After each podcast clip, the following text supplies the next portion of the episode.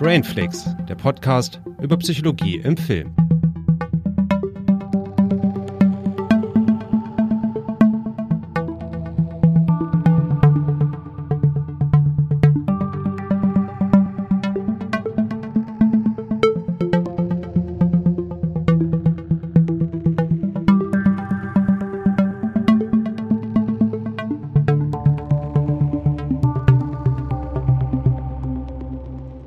Herzlich willkommen bei Brainflix. Heute mal wieder in einer ganz klassischen Episodenkonstellation, oder? Naja, nicht so ganz. Ja, du hast recht, denn heute haben wir eine eher klassische Folge, weil wir uns einem psychologischen Phänomen beziehungsweise einer psychischen Diagnose widmen. Aber wir machen das Ganze mit einem Gast beziehungsweise einer Gästin, nämlich Hannah ist bei uns gewesen. Wir haben das schon voraufgezeichnet und wir sprechen zusammen über den Film Sybil aus dem Jahr 1976 und wir betrachten diesen Film deshalb, weil es ein Film ist über die dissoziative Identitätsstörung, was prinzipiell schon mal wert ist, im Kontext von Filmen besprochen zu werden, aber auch weil Hannah genau diese Diagnose erhalten hat und deswegen natürlich einen ganz besonderen Blick auf diesen Film mit uns werfen kann. Das hört er im zweiten Teil. Und vorher weil heute sowieso alles ein bisschen anders ist, kommt der wissenschaftliche Teil zuerst, den ihr quasi als Grundlage nutzen könnt für die Besprechung, weil wir dann natürlich auch einige Aspekte aufgreifen werden, die ja wissenschaftlicher Natur sind, die zu dieser Diagnose gehören und die ihr dann mit diesem Vorwissen besser einordnen könnt. Aber anfangen tun wir tatsächlich wie immer, nämlich mit der Frage, was haben wir zuletzt gesehen? Julius, genau. du hast sehr viel geschaut, hast du gerade schon gesagt. Oh ja. Ja, es ist wirklich sehr viel. Aber du kannst es nicht alles vorstellen. Such dir mal nee, drei, drei Aber ich kann ja so sagen, was ich zuletzt so geschaut habe, weil ich hatte so ein größeres Projekt gehabt. Ähm, also ich habe ja immer so meine privaten Projekte, ja. durchgehe. Und diesmal habe ich mir Martin Scorsese vorgenommen, also seine ganze Filmografie. Und das mhm. hat mich so ungefähr knapp über zwei Monate äh, gekostet. Okay, wie viele Filme waren das insgesamt? Mm, ja, so 26 insgesamt. Wow, okay. Ja, ich habe die alle chronologisch geschaut. Und ich muss schon wirklich sagen, das hat mir sehr viel Spaß bereitet. Mhm. Obwohl ich sagen muss, so seine Anfangsfilme fand ich nicht so interessant, aber sein Spätwerk mag ich ja sehr. Mhm. Und ja, ab Taxi Driver wurde es dann auch dann langsam richtig gut. Mhm. Ja, und da habe ich wirklich sehr viele Perlen auch entdeckt, die ich vorher noch gar nicht kannte. Aber jetzt so die letzten waren natürlich so Silence oder ähm, The Irishman und Wolf of Wall Street. Und ich muss sagen, so Silence zum Beispiel hat mir beim zweiten Mal ähm, auch nochmal deutlich besser gefallen, hm. weil ich das auch dann einordnen konnte in seinen anderen Kontext, also in, in, in diesen Kontext, dass er ja so eine Glaubenstrilogie auch gedreht hat, also zusammen mit ähm, die letzte Versuchung äh, Christi hm. und ähm, auch hier äh, Kundun. Also da hat er sich ja so mit, mit Glauben und Aufopferung und sowas. Ähm, also mit christlichem Glauben, ne? Nicht nur mit christlichen Kundun ist ja auch der buddhistische Glaube, Ach so, okay. die der dann der mehr beleuchtet hat. Das fand ich sehr interessant. Hm. Ähm, und das hat mich dann auch nochmal mehr so zum Nachdenken gebracht, was das überhaupt alles so bedeutet. Und das ist auch ganz gut. Also ich bin ja jetzt aktuell nicht mehr gläubig hm. und ähm, trotzdem fand ich sehr interessant, so das, äh, so seine Sichtweise da. Ja, es ist halt generell, auch wenn man nicht gläubig ist, einfach ein sehr, sehr interessantes Thema. Genau. Ähm, ich fand auch in allen drei Filmen hatte das sehr interessant dargestellt. Hm. Auch nicht so mit den Holzhammer, so wo man dann so, naja, Glaube ist was Tolles und tralala. Das wurde hm. immer so auch ein bisschen hinterfragt und hm. na, ne, und äh, was überhaupt so Märtyrertum ist, zum Beispiel in Silence wurde das hm. sehr thematisiert und das fand ich sehr schön. Und äh, ich habe jetzt auch äh, heute äh, die Serie, also diese Miniserie auf Netflix, The Queen's Gambit, beendet. Mhm. Da war ich auch sehr begeistert davon. Ähm, die hat mir wirklich super gut gefallen. Was genau auch, hat dir daran gefallen? Na, besonders die Hauptdarstellerin, also Anya äh, Taylor-Joy, die kannte man ja schon vorher so durch mhm. diverse Filme. Und äh, da hat sie mir besonders gut gefallen. Also ich fand, das hat sie großartig dargestellt. Diese sehr begabte Schachspielerin. Und ja, es geht ja da hauptsächlich um Schach aber auch so um, weil das ja in den 60er Jahren spielt, auch so diese Frage, so die Rolle der Frau in der damaligen Zeit, auch so mhm. die Emanzipation und das fand ich äh, wirklich sehr schön. Ja, und auch um mentale Gesundheit und Substanzabhängigkeit. Genau, das auch, ja, genau. Ich fand auch dieses ganze, also wie das gestaltet wurde, so die 60er Jahre, so wie das aussah, die Serie, fand ich wirklich sehr überzeugend. Ja. Mm, das Produktionsdesign fand ich auch mm. herausragend. Mir hat vor allem die Wohnung ihrer, äh, ihrer ja. Adoptiv äh, Familie total gut gefallen, das wo stimmt, sie dann später ja. auch selber lebt. Das fand ich immer total gemütlich, ja. wo alles mit Teppich ausgelegt ist. ja.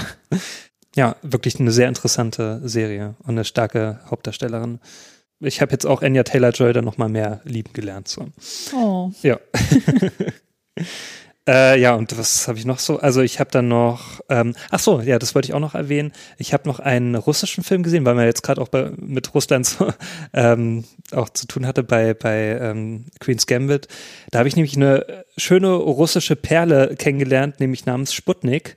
Der kam auch erst letztes Jahr raus äh, von einem Regisseur namens Egor Abramenko. Und das ist auch sein Debüt-Langfilm gewesen. Und dieser Film hat mich sehr stark an äh, zum Beispiel Life erinnert oder auch an The Thing. Mm, Aber auch so in dem Kontext des Kalten Kriegs. Okay. Und kann ich auch wirklich nur empfehlen.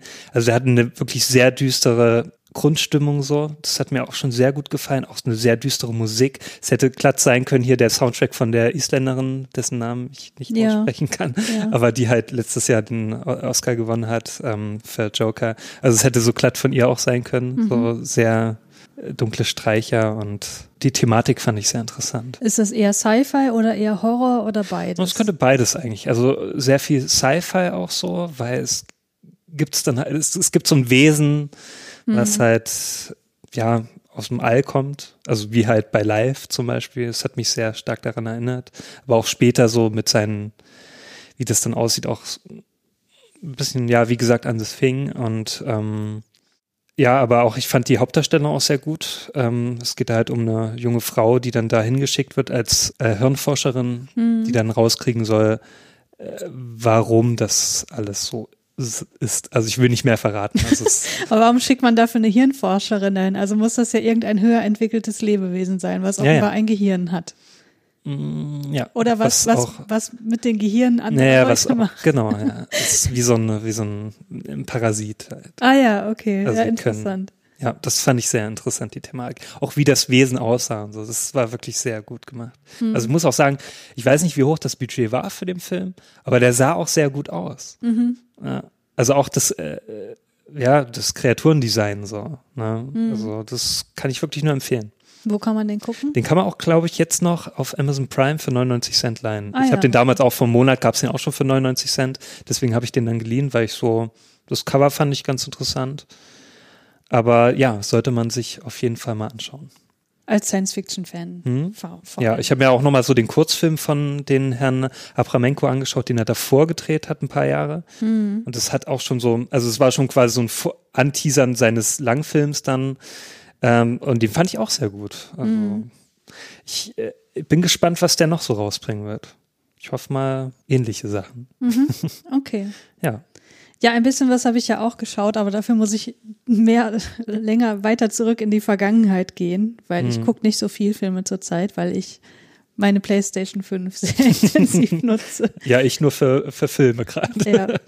Also ich habe geschaut von Gaspar Noé Love. Ah ja, den wollte ich auch schon lange schauen, ja. Ja, das ist ein Film, der ist audiovisuell natürlich sehr besonders, weil äh, realer Sex dargestellt wird, auch nicht von Doubles, sondern wirklich von den SchauspielerInnen dort. Und wie das dargestellt wird, ist einfach so unglaublich ästhetisch. Also wirklich wie Gemälde, also wirklich total schön. Ja.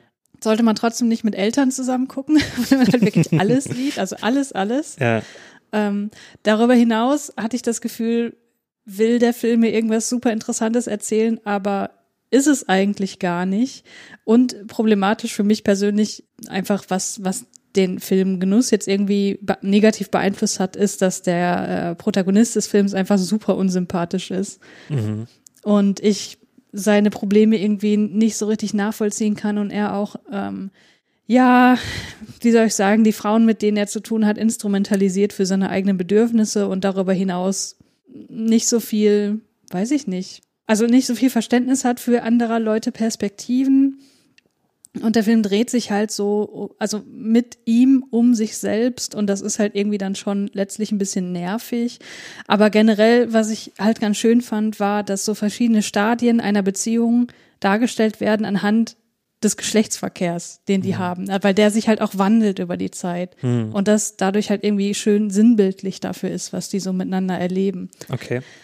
Also unter dem Aspekt ist der schon irgendwie interessant und ich würde sagen, im Övre von Gaspar Noé ist das auf jeden Fall einer der zugänglicheren Filme, weil Hm. Gewalt da jetzt nicht so eine krasse Rolle spielt wie bei Irreversibel zum Beispiel, wo ich ja viel, viel größere Probleme mit habe als mit Sex Mhm. in Filmen. Ja. Ja, und wie gesagt, also visuell ist der einfach, der ist einfach so schön. Da sind Bilder, da könntest du ne, Screenshots von machen und Hm. die irgendwo hinhängen, wenn du gerne nackte Leute bei dir Ja. hängen hast. So. Ja, wollte ich mir jetzt noch anschauen. Den gibt's ja jetzt auch noch auf Mubi, habe ich gesehen. Ja, genau. Aber auch nicht mehr lange, glaube ich. Deswegen muss ich mir den ne- demnächst mal reinziehen. Ja.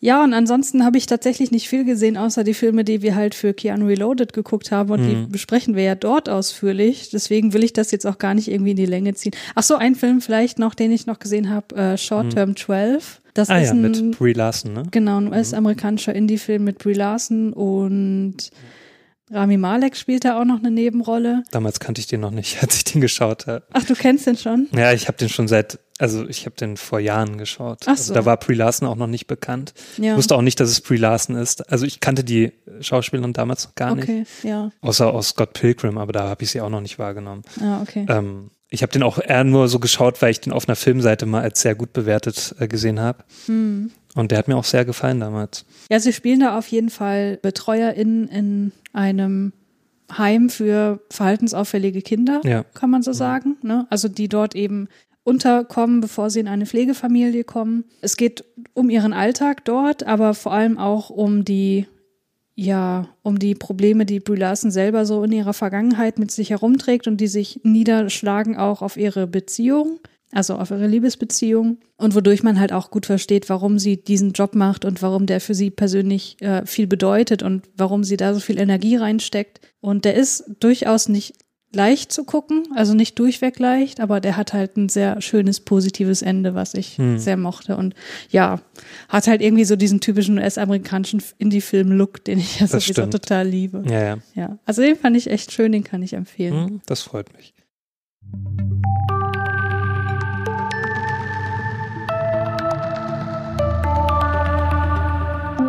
Gut, wollen wir dann schon zu unserem nächsten Blog kommen, der heute der wissenschaftliche Teil ist. Heute ist alles ein bisschen anders. Ja, dann fang mal. Ja, also es soll heute um die dissoziative Identitätsstörung gehen. Und zu dieser Störung oder dieser Diagnose machen Hanna und ich, die ihr ja dann später kennenlernen werdet, einen eigenen Podcast, nämlich Vielzimmerwohnung, in dem wir dieses Störungsbild aus unterschiedlichen Perspektiven betrachten, nämlich aus Sicht der Wissenschaft und aus ihrer Sicht als betroffene Person. Und deswegen war das ganz schön, weil ich äh, für diese Sendung hier nicht so viel vorbereiten musste, weil ich dort im Grunde fast alles schon erzählt habe. Und deswegen kann ich mich jetzt auf das ähm, Notwendigste konzentrieren. Und wenn ihr da weiterhören möchtet, hört da ger sehr gerne in den anderen Podcast mal rein. Aber ich glaube, um auch das Gespräch mit Hannah dann später zu verstehen, sind so ein paar Grundkenntnisse einfach wichtig, was so die Diagnosekriterien zum Beispiel angeht, so was die dissoziative Identitätsstörung eigentlich ist. Und du hast ja jetzt das Gespräch mit Hannah schon erlebt, das ist ja schon gelaufen. Ähm, Ich war schon in der Zukunft. ja, ja, genau. Aber wenn du so an dieses an diesen Begriff denkst, dissoziative Identitätsstörung oder früher multiple Persönlichkeitsstörung, was kommt dir da so in den Sinn? Ja, Menschen, die halt verschiedene Persönlichkeiten haben, in sich tragen. Mhm. Ja, früher, da war das immer fälschlicherweise, wurde das für mich so als Schizophrenie bezeichnet. Ja, Mm, Das denken ja, glaube ich, immer noch viele so. Mhm. Ähm, dass sie auch mal so sagen, so spaßeshalber, oh, ich bin gerade total schizo oder so. Mhm. Ähm, was ja eigentlich nicht stimmt. Und naja, das ist auch, auch durch Filme ist es sehr äh, für mich geprägt so. Also Mhm. ähm, diese Persönlichkeitsstörung. Was ich auch früher mal dachte, so dass dann die Leute Personen sehen oder so. Mhm. Ne? Das war auch immer für mich so ein Ding, weil das ja auch visuell immer oft so dargestellt wird. Ne? Weil es ist ja auch schlecht irgendwie darzustellen in einem Film. Ne? Mhm. Außer du kannst es halt gut schauspielerisch irgendwie dann lösen. So. Da brauchst du aber auch gute SchauspielerInnen. Mhm. Ja, aber das ist halt immer so das, was ich mir vorstelle, so, dass in einer Person dann mehr, mehrere Personen wohnen, sag ich mal, und Mhm. dass sie dann, wenn zum Beispiel großer Stress, so, also bei, bei äh, Stresssituationen, dass das dann irgendwie getriggert wird und ausgelöst, also dass dann quasi die Person dann in diesen Persönlichkeiten dann hin und her switcht, sag ich mal. Mhm. Ja, Switch ist ja sogar das Fachwort. Ah, okay, gut. ja. ja, das hast du eigentlich schon ganz schön zusammengefasst. Also vor allem diesen Faktor Stress, den du mit reingebracht hast, weil was später im Verlauf unseres Gesprächs, glaube ich, auch relativ deutlich wird, ist, dass die dissoziative Identitätsstörung eine Ausformung ist, die adaptiv ist, also die eine Funktion hat für die betroffene Person, nämlich dass sie eben in Stresssituationen dissoziiert. Das heißt, dass ganz plakativ gesagt eine andere Persönlichkeit übernimmt, die mit dieser Stresssituation besser umgehen kann, damit mhm. die andere Person geschützt wird. So könnte man das auch, also ganz, ganz simpel ausgedrückt. Diese Störung oder diese Diagnose ist wahnsinnig komplex, was ja auch der, die Grundlage dafür ist, dass wir einen ganzen Podcast darüber machen können. Mhm. Und das ist natürlich jetzt super vereinfacht dargestellt. Aber die Unterscheidung zwischen dieser Störung und Schizophrenie ist eine ganz zentrale, weil das ist wirklich was, was immer noch häufig einfach verwechselt wird, weil da das Wissen einfach nicht vorliegt, wo da die Unterschiede sind. Und zu Schizophrenie hatten wir schon eine, ähm, eine Ausgabe gemacht zum Film Das Weiße Rauschen. Da haben wir dann alles über die paranoide Schizophrenie zusammengetragen, was für das Verständnis des Films besonders wichtig ist. Ja, aber kommen wir doch mal zur dissoziativen Identitätsstörung. Und weil das so ein schwieriges Wort ist und ich habe da immer meine Probleme mit, das schön auszusprechen, sage ich einfach Dis im Folgenden. Und das tun Hannah und ich später dann auch. Mhm. Also, was gehört eigentlich zu Dis nach dem DSM 5? Das sind drei Kriterien. Nämlich, das erste Kriterium wäre ein Bruch der Identität, der durch zwei oder mehr eigenständige Persönlichkeitszustände charakterisiert ist, die in manchen Kulturen als Besessenheit beschrieben werden können. Das heißt, ähm, es gibt ja manche Kulturen, wo Trancezustände eine wichtige Rolle spielen oder Besessenheitszustände. Und hier, das ist hier eben mit drin, weil manches sieht quasi von außen so aus wie Besessenheit, aber es ist es natürlich nicht. Deswegen ist die, also ist der Aspekt, dass dieser Zustand Teil einer akzeptierten kulturellen oder religiösen Praktik ist, ist ein Ausschlusskriterium. Ne, also das muss man ausschließen können, damit man Dis diagnostizieren kann. Und dieser Bruch der Identität, der wird weiterhin beschrieben als Bruch deutlicher Kontinuität bezogen auf das Ich-Erleben und der Sense of Agency. Also das heißt, dass das Ich-Erleben, das für dich und mich halt kontinuierlich da ist. Du bist halt Julius und ich bin Christiane und das ist halt immer so. Ja. Das ist halt hier nicht so, weil die Kontrollüberzeugung, also das Bewusstsein, dass man selbst der Urheber des eigenen Verhaltens ist und des eigenen Handelns, das ist dort eben nicht gegeben, nicht durchgängig gegeben. Und dazu kommen dann noch weitere Veränderungen bezüglich der Emotionalität, bezüglich des Verhaltens, Bewusstsein, Gedächtnis, Wahrnehmung, Kognition oder auch sensorisch-motorischer Funktionen. Und ein wichtiger Aspekt, der damit natürlich einhergeht, wie man sich vorstellen kann, wo wir auch später darauf zu sprechen kommen, ist, dass wenn unterschiedliche Persönlichkeitszustände in einer Person wohnen, wie du gesagt hast, und nur immer einzelne Persönlichkeiten aktiv sind, dann gibt es für die anderen Persönlichkeiten ähm, Erinnerungslücken. Ne, also wiederholte Lücken bei der Erinnerung alltäglicher autobiografischer Ereignisse kommen vor. Es kann sein, dass wichtige persönliche Informationen vergessen werden und oder traumatische Ereignisse vergessen werden. Also vergessen werden in Anführungsstrichen. Ne? Mhm. Das dritte Kriterium, was da noch hinzukommt, ist, dass diese Symptome klinisch signifikanten Stress oder Leidensdruck ausüben oder Einschränkungen mit sich ziehen in sozialen, beruflichen oder anderen wichtigen Bereichen. Warum ist das ein Kriterium? Weil wenn kein Leidensdruck vorliegt, ne, wenn die Person, obwohl sie diese Persönlichkeitsstruktur hat, aber sie kommt im Alltag so gut klar, dass sie keinen Leidensdruck hat, dann muss man ihr natürlich auch nicht die Diagnose geben und sie nicht therapieren. Mhm. So, deswegen ist das ähm, Kriterium des Leidensdrucks nehme ich auch noch mit drin. Und was jetzt wichtig ist, ist, dass die Personen, die das haben, oft nicht wegen des Kriteriums A in Therapie kommen, also dass sie sagen, ich habe da irgendwie einen Bruch in der Identität, mhm. sondern wegen des Kriteriums B, dass sie sagen, ich habe Lücken in der Erinnerung. Mhm. Okay. Was ja auch, also das weißt du nicht, weil du den Film nicht gesehen hast, da kommen wir auch später drauf zu sprechen, aber das wird im Film auch so gezeigt. Also sie ja. kommt in Therapie ähm, unter anderem, weil sie eben Zeiten hat in ihrem Alltag, wo sie nicht weiß, was ist da passiert. Also weil sie wiederholt auf ihre Uhr guckt und merkt, okay, hier ist irgendwie Zeit vergangen, aber ich kann mhm. mich nicht erinnern. Und das ist eben auch ein Grund, warum viele Patientinnen dann vorstellig werden. Mhm. Ja, und was man natürlich auch ausschließen muss in der Diagnostik ist, dass dieser Zustand auf den Effekt einer Substanz zurückgeführt wird. Also ne, Substanzmissbrauch, man hat ja auch einen Blackout nach einem, nach, also wenn man sehr stark alkoholisiert ist manchmal, das muss man natürlich ausschließen, dass das hier nicht der Fall ist. Ne? Also so viel erstmal so zu den zu der Grundsymptomatik. Ähm, jetzt wieder meine Frage an dich. Was meinst du denn, wie häufig ist das? Wie viel Prozent der Bevölkerung sind betroffen davon? Puh, ja, schwierig. Ich denke mal nicht so viele. Mm, Prozent. 0,2. Okay, das ist unterschätzt. Also in der allgemeinen Bevölkerung geht man von knapp über ein Prozent aus. Ach echt? Ich dachte, eins wäre dann viel zu viel. Ja. Das hätte ich ja nicht gedacht. Also im Vergleich mit anderen Störungen ist das nicht unbedingt wenig. Hm. Ähm, also sowas wie Angst und depressive Störungen sind wesentlich häufiger, Hm. aber Essstörungen sind zum Beispiel wesentlich seltener. Also um das Echt? irgendwie mal Das so ja einzuordnen. Hm. Ja, und wahrscheinlich gibt's auch eine große Dunkelziffer, weil wenig oder zu wenig Betroffene korrekterweise als solche diagnostiziert werden. Da gibt's auch Gründe dafür, ähm, weil in Bezug auf diese Störungen, ähm, wo es tatsächlich in den letzten Jahrzehnten erst sehr viel Forschung dazu gab, einfach ähm, das Wissen fehlt bei manchen, also gerade bei älteren TherapeutInnen, Ja. ähm, weil es damals noch kein Bestandteil in der Ausbildung war oder dass Vorbehalte gegen die Diagnose bestehen. Das ist tatsächlich immer noch ein Streitthema in der Wissenschaft, inwiefern diese Diagnose wirklich wissenschaftlich valide ist Hm. und weil die Nebensymptomatik so diffus ist. Also es gibt halt super viele Symptome, die da auch mit reinspielen, die auch zu anderen Störungen gehören. Und deswegen ist es halt ist die Differentialdiagnostik da sehr komplex und schwierig.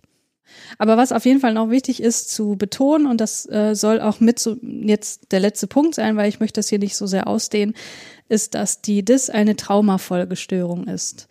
Das heißt, ähm, eine Traumafolgestörung aufgrund schwerer Belastung in der Kindheit, häufig in Form von Kindesmisshandlung und oder Vernachlässigung. Das ist aber nicht der einzige Grund. Ich habe ja schon in vorherigen Folgen mal gesagt, dass psychische Störungen eigentlich nie monokausal sind. Also es gibt nie nur einen einzigen Auslöser. Ne? Das ist auch hier genauso. Hier müssen noch weite, weitere Faktoren dazukommen, also weitere Risikofaktoren, die das wahrscheinlicher machen, dass es dazu kommt. Und das kann sowas sein wie Bindungsschwierigkeiten oder fehlende elterliche Verfügbarkeit, hoher posttraumatischer Stresslevel ähm, oder auch ein fehlendes soziales Umfeld, was das alles, was das Trauma ein bisschen auffangen kann. Ne? Hm. Genau, also das einfach so als ganz kurze Hinleitung, die, glaube ich, ganz wichtig ist für ähm, unser weiteres Gespräch. Und eine Sache, die ich noch kurz mit auf den Weg geben möchte, die dissoziative Identitätsstörung, da steckt ja das Wort Dissoziation drin. Weißt du, was das ist oder müsste ich das nochmal erklären? Dissoziation, äh, also so eine Spaltung oder so? Ähm, Ja, ja, ja, das, ja, Spaltung ist immer ein bisschen schwierig, aber oder wenn man sagt, jemand dissoziiert, und das sagen wir später auch, und das passiert auch im Mhm. Film, dann ist das, damit ist dann gemeint, dass die Person ja sozusagen in einen anderen Persönlichkeitszustand wechselt. Und dann Mhm. ist sie sozusagen in der aktuellen Situation nicht mehr wirklich da. So. hm, Und wichtig ist aber zu betonen, dass es nicht etwas ist, was nur exklusiv bei dieser Störung auftaucht, sondern es kann auch bei anderen Störungen auftauchen. Es gibt auch weitere dissoziative Störungen hm, und es gibt auch Dissoziation einfach bei ganz gesunden Leuten.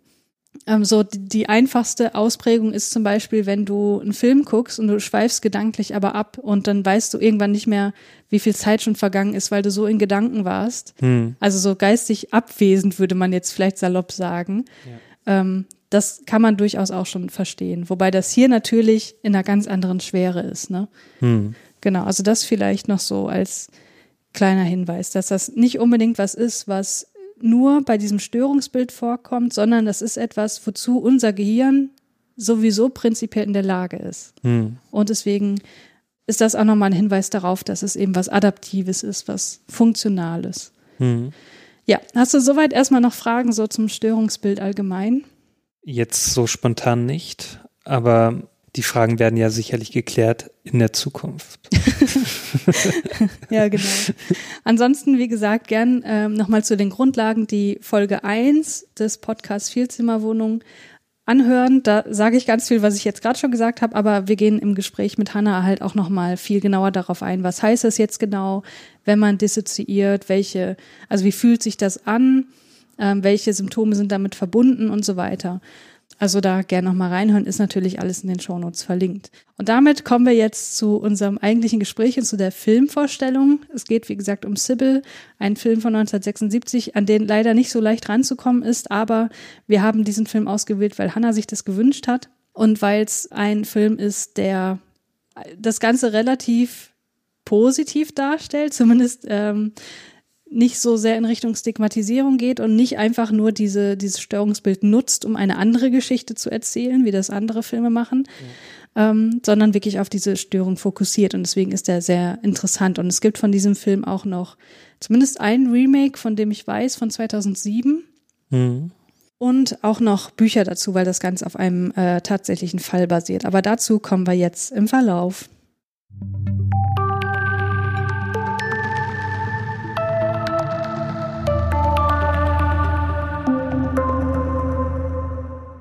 Bevor wir zu den Filmfakten kommen, möchte ich aber erstmal unseren Gast begrüßen. Hanna ist heute bei uns, mit der ich den Vielzimmerwohnungspodcast zusammen mache, beziehungsweise vielmehr sie mit mir, weil äh, du bist ja an mich rangetreten, um diese Idee umzusetzen. Ja. Und ähm, das ist aber nur eins deiner Projekte. Erzähl doch mal, wie man dich im Internet kennen könnte. Ja, überwiegend, und das machen wir schon am längsten, bloggen wir, und zwar unter ein Blog von vielen.org. Und da schreiben wir im Grunde Tagebuch und manchmal teilen wir unsere Analysen da schon seit, ich glaube, inzwischen zwölf Jahren oder so. Mhm. Nicht alles davon ist lesbar, aber das ist eigentlich das, womit wir so sichtbar sind und ja, auch die meisten Follower bei Twitter generiert haben, glaube ich. Mhm. Also auch bei Twitter sind wir unter Etze Rosenplatz und eben das Podcast viele sein. Darunter ähm, da fällt auch die Vierzimmerwohnung mit rein, aber die meisten Episoden ähm, ist ein Gespräch mit René, einer anderen Person, die auch viele ist. Und ähm, ja, da geht es rund ums Viele sein und unsere Themen und das ist das, womit man uns findet. Hm, genau, du hast das jetzt gerade schon angesprochen, dass du viele bist, ihr viele seid. Das ist ähm, für dich, für euch, ist das die Selbstbezeichnung für das Leben mit der dissoziativen Identitätsstruktur, richtig? Mhm. Genau. Also wir erleben uns als viele, ne? Wir sind ja. natürlich nicht viele. Ja. Das wäre so praktisch, aber. ja, und genau das ist heute unser Thema, weil in dem Film Sybil von 1976, es gibt noch weitere Verfilmungen, ähm, geht es eben um einen Fall einer Person, die eben genau diese äh, dissoziative Identitätsstruktur hat, wobei das im Film, das will ich jetzt auch schon mal betonen, äh, als multiple Persönlichkeit bezeichnet wird. Deswegen nutze ich vielleicht manchmal diesen Begriff, wenn ich das im Kontext des Filmes äh, nutze, nur das als äh, kleiner Hinweis.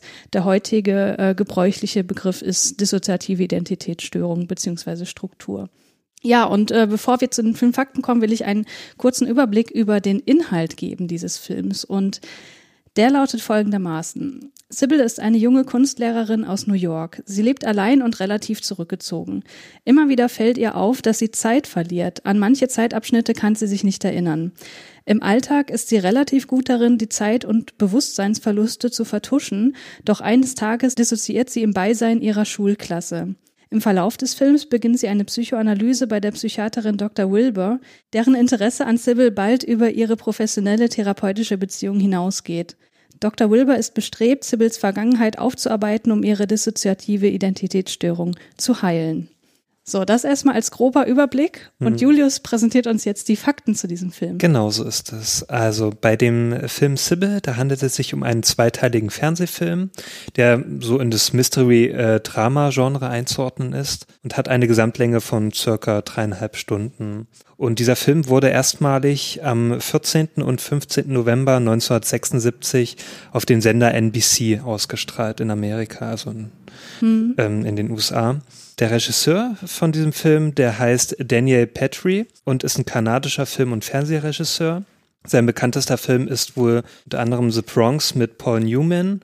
Ansonsten drehte er sehr viele, also Fernsehfilme und auch zahlreiche Episoden zu Serien. Der hat auch viele Preise gewonnen. Also der wurde dreimal ähm, mit dem Emmy Award ausgezeichnet. Du meinst jetzt der Film, nicht der Regisseur, oder? Der Regisseur. Ach so, okay. Also ich bin jetzt erstmal beim Regisseur. Alles genau. klar. Und ähm, also Daniel Petrie hat halt ähm, drei Emmy Awards ähm, bekommen. Und das ist ja so ein ja, renommierter ähm, Serien, also so ein Preis für Serien mhm. größtenteils. Mhm. Und auch den Preis äh, der Directors Guild of America. Für den Fernsehfilm The Bad Boy gewann er auch 1985 einen äh, Genie Award für das beste Drehbuch. Dann unter ähm, den ProduzentInnen, da haben wir hier Jacqueline Babin und ähm, sie ist auch ähm, ja für einige Serien verantwortlich gewesen, hat die auch mitproduziert, zum Beispiel The Best of Everything, Beacon Hill oder auch den TV-Film Brave New World. Als Drehbuchautor haben wir Stuart Stern, der hat zum Beispiel das Drehbuch geschrieben zu Theresa. Dafür hat er auch eine Oscar-Nominierung bekommen für das beste Drehbuch. Des Weiteren auch für den äh, Film Die Liebe eines Sommers. Unter anderem auch mit Joanne Woodward, die ja auch die Hauptrolle spielt in diesem Film. Da hat er nämlich auch eine Oscar-Nominierung bekommen für diesen Film. Und auch, ähm, was ich nicht wusste, ähm, er hat sogar das Drehbuch geschrieben zu dem Film, denn sie wissen nicht, was sie tun. Also der bekannte Film mit ähm, James Dean. Mhm. Genau, ähm, dann noch zu der Musik. Also für die Musik war Leonard Rosenman zuständig. Der hat auch die Musik beigesteuert für den Film, denn sie wissen nicht, was sie tun. Und auch zu dem Film ähm, Jenseits von Eden.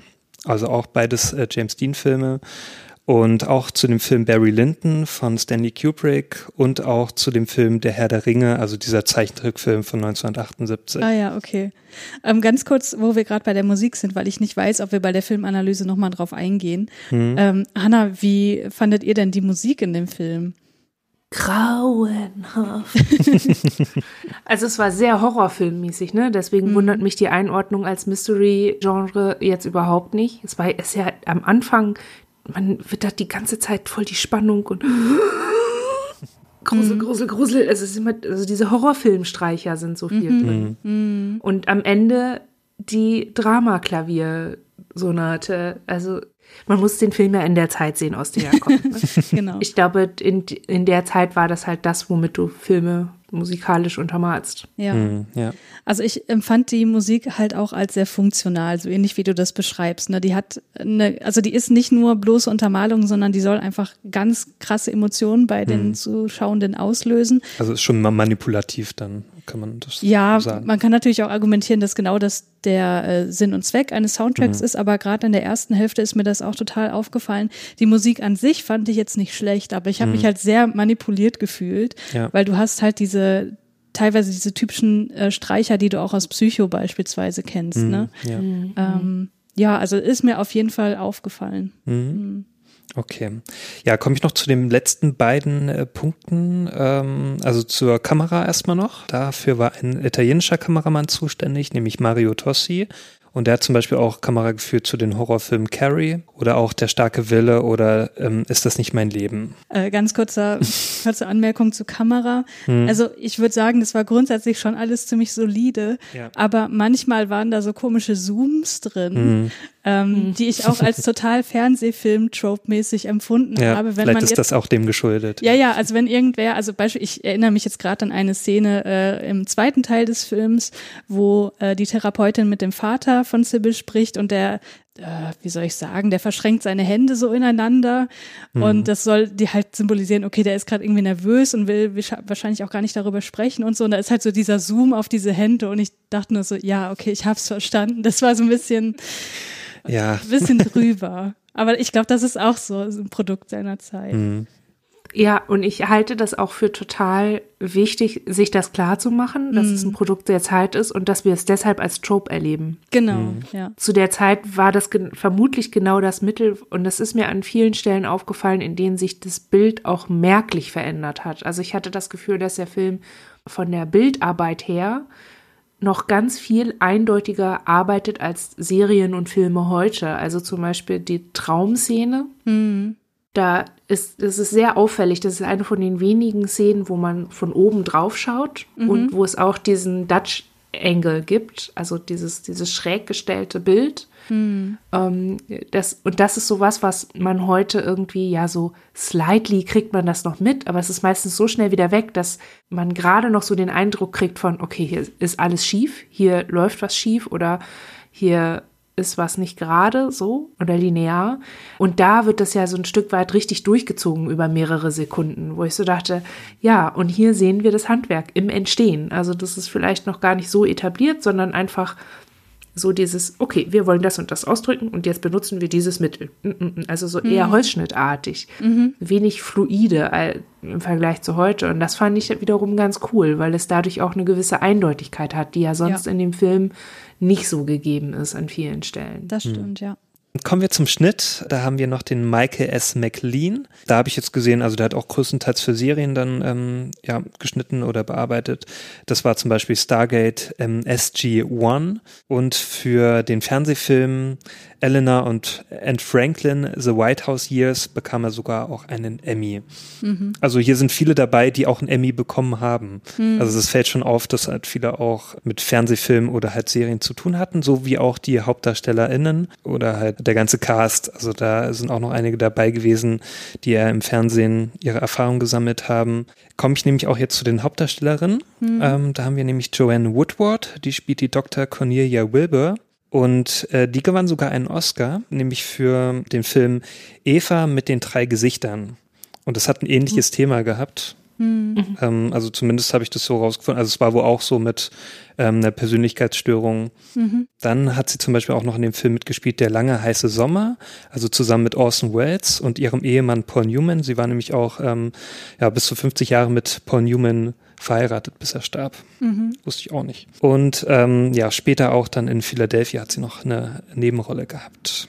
Dann kommen wir zu Sally Fields. Sie spielt die Sybil Dorset, die titelgebende Hauptrolle.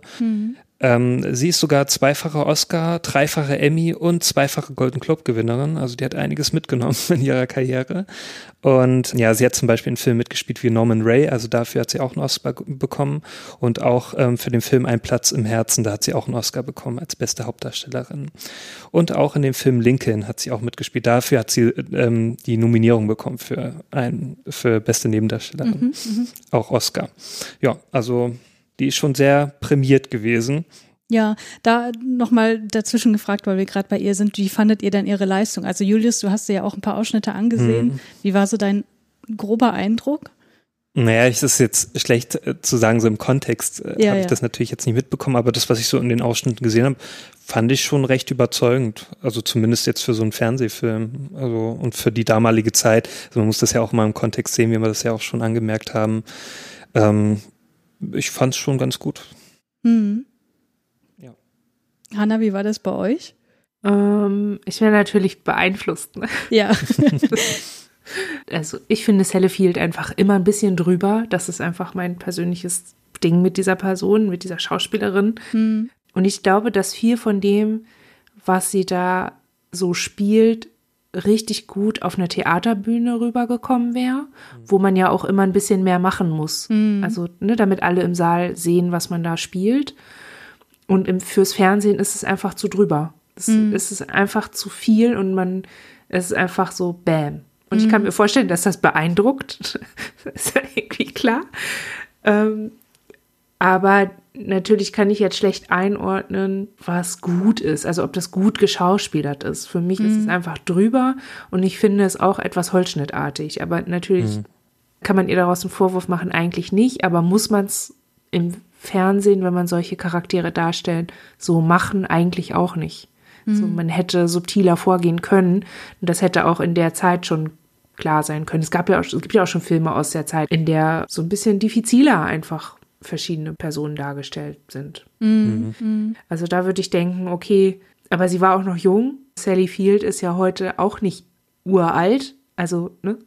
Der, der Film ist jetzt so 45 Jahre alt und sie ist jetzt nicht erheblich viel älter als 46. Also gemischt. Ich war nicht, so ich habe nicht so gedacht, wow, ja, das ist super, so wie es halt ist, sondern ich dachte die ganze Zeit mit, ja, 1976, ja, Fernsehen, ja, eine junge Schauspielerin, ja, das Thema war ganz neu, ja, man hatte noch nicht viel Ansicht, also noch nicht viel Vergleich. hm. Und dafür war es gut.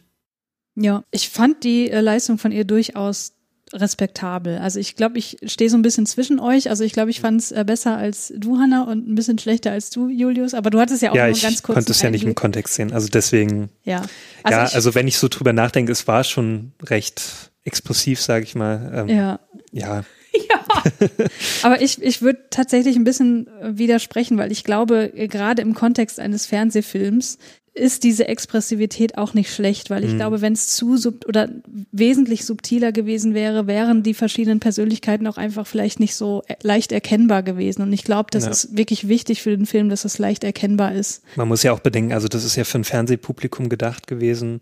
Also für Leute, die halt vielleicht mit der Thematik noch nie was ähm, in Berührung gekommen sind. Ja, es ist kein Arthouse-Film. Ja, ja. Also wenn genau. es ein Arthouse-Film gewesen wäre, hätte ich das auch total kritisiert, weil dann hätte ich auch gesagt, boah, ist das plakativ. Aber hier mhm. in diesem Kontext ja. fand ich das völlig okay.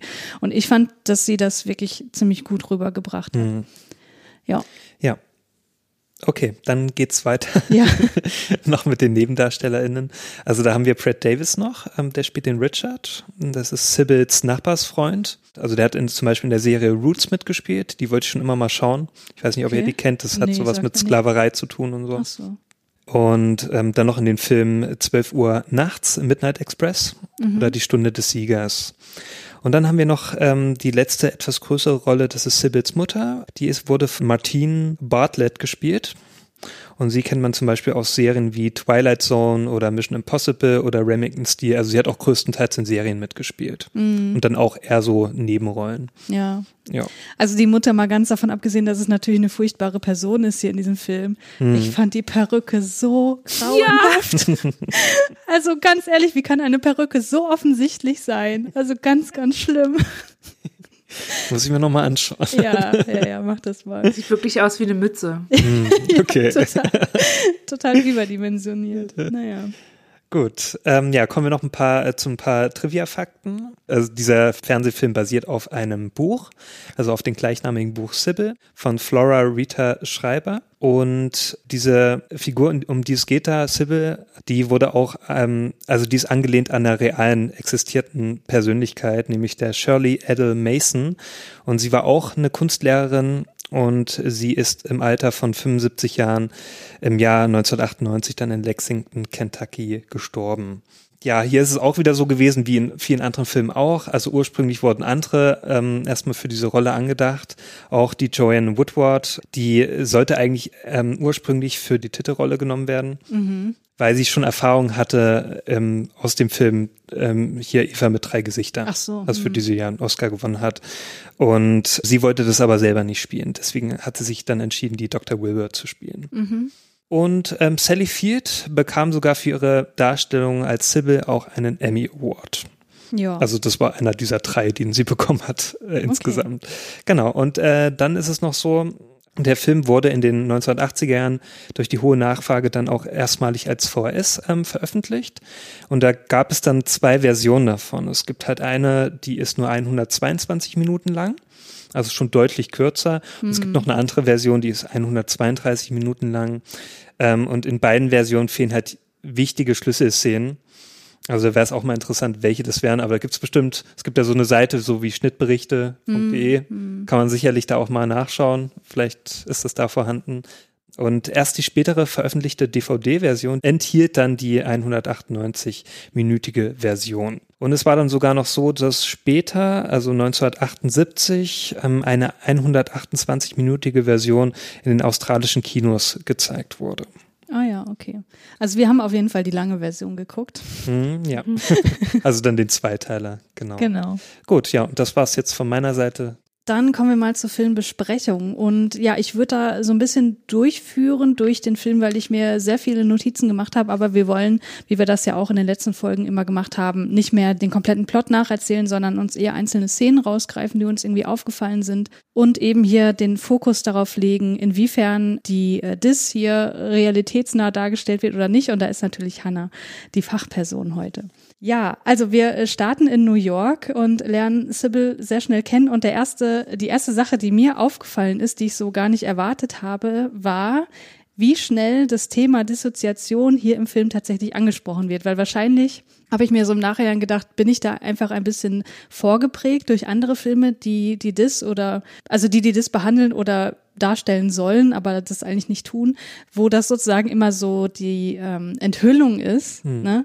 Und hier hm. war es halt direkt am Anfang so. Da dachte ich, ah ja, okay, ich kannte den Fall zwar schon ähm, ein bisschen so durch kulturelle Osmose, sag ich mal, ähm, aber das ist hier wirklich so eindeutig komplett nur darum ging, das fand ich dann schon ein bisschen überraschend, also vor allem, dass es halt so schnell dazu kam. Ja, und wie ich in der Inhaltsangabe schon gesagt habe, äh, lernen wir sie kennen im Kontext ihrer Schüler. Sie gibt eben Kunstunterricht in New York und ja, dissoziiert dann zum ersten Mal in der Anwesenheit ihrer SchülerInnen. Und was ich sagen will, man wird da so direkt hineingeworfen in diese ganze Thematik. Und Hanna, du hast im Vorgespräch schon gesagt, dass dein oder euer Eindruck war, dass die erste Hälfte des Films ziemlich deskriptiv ist. Also wir bekommen erstmal so mit, was so quasi Sache ist mit ihr.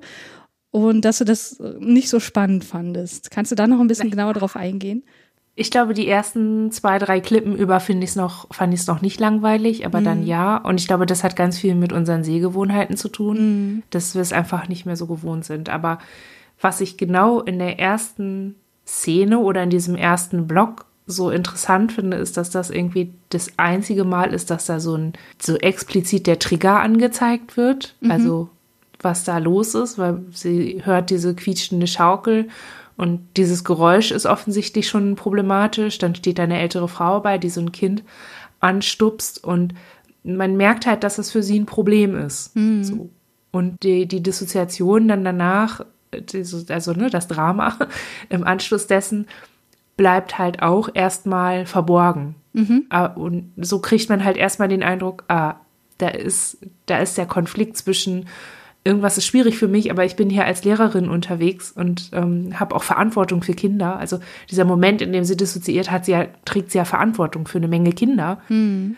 Und da kann man sich am Anfang noch irgendwie denken, oh scheiße, das ist auch super viel Druck. Also es geht dir gerade nicht gut und dann musst du dich noch kümmern. Mhm. Und dann hast du halt das Problem und davon gibt es dann mehrere Varianten im, im Verlauf. Mhm. Und das ist das, was ich meine mit Klippen. Ne? Also am Anfang ist es noch total nah und konkret Dinge sind schwierig und dann wird es schwierig und irgendwann ist es einfach nur noch schwierig mhm. und dann alltäglich schwierig und dann schwierig. Mhm. Und das finde ich ein bisschen langweilig, ehrlich gesagt. Das hätte schneller gehen können, finde ich.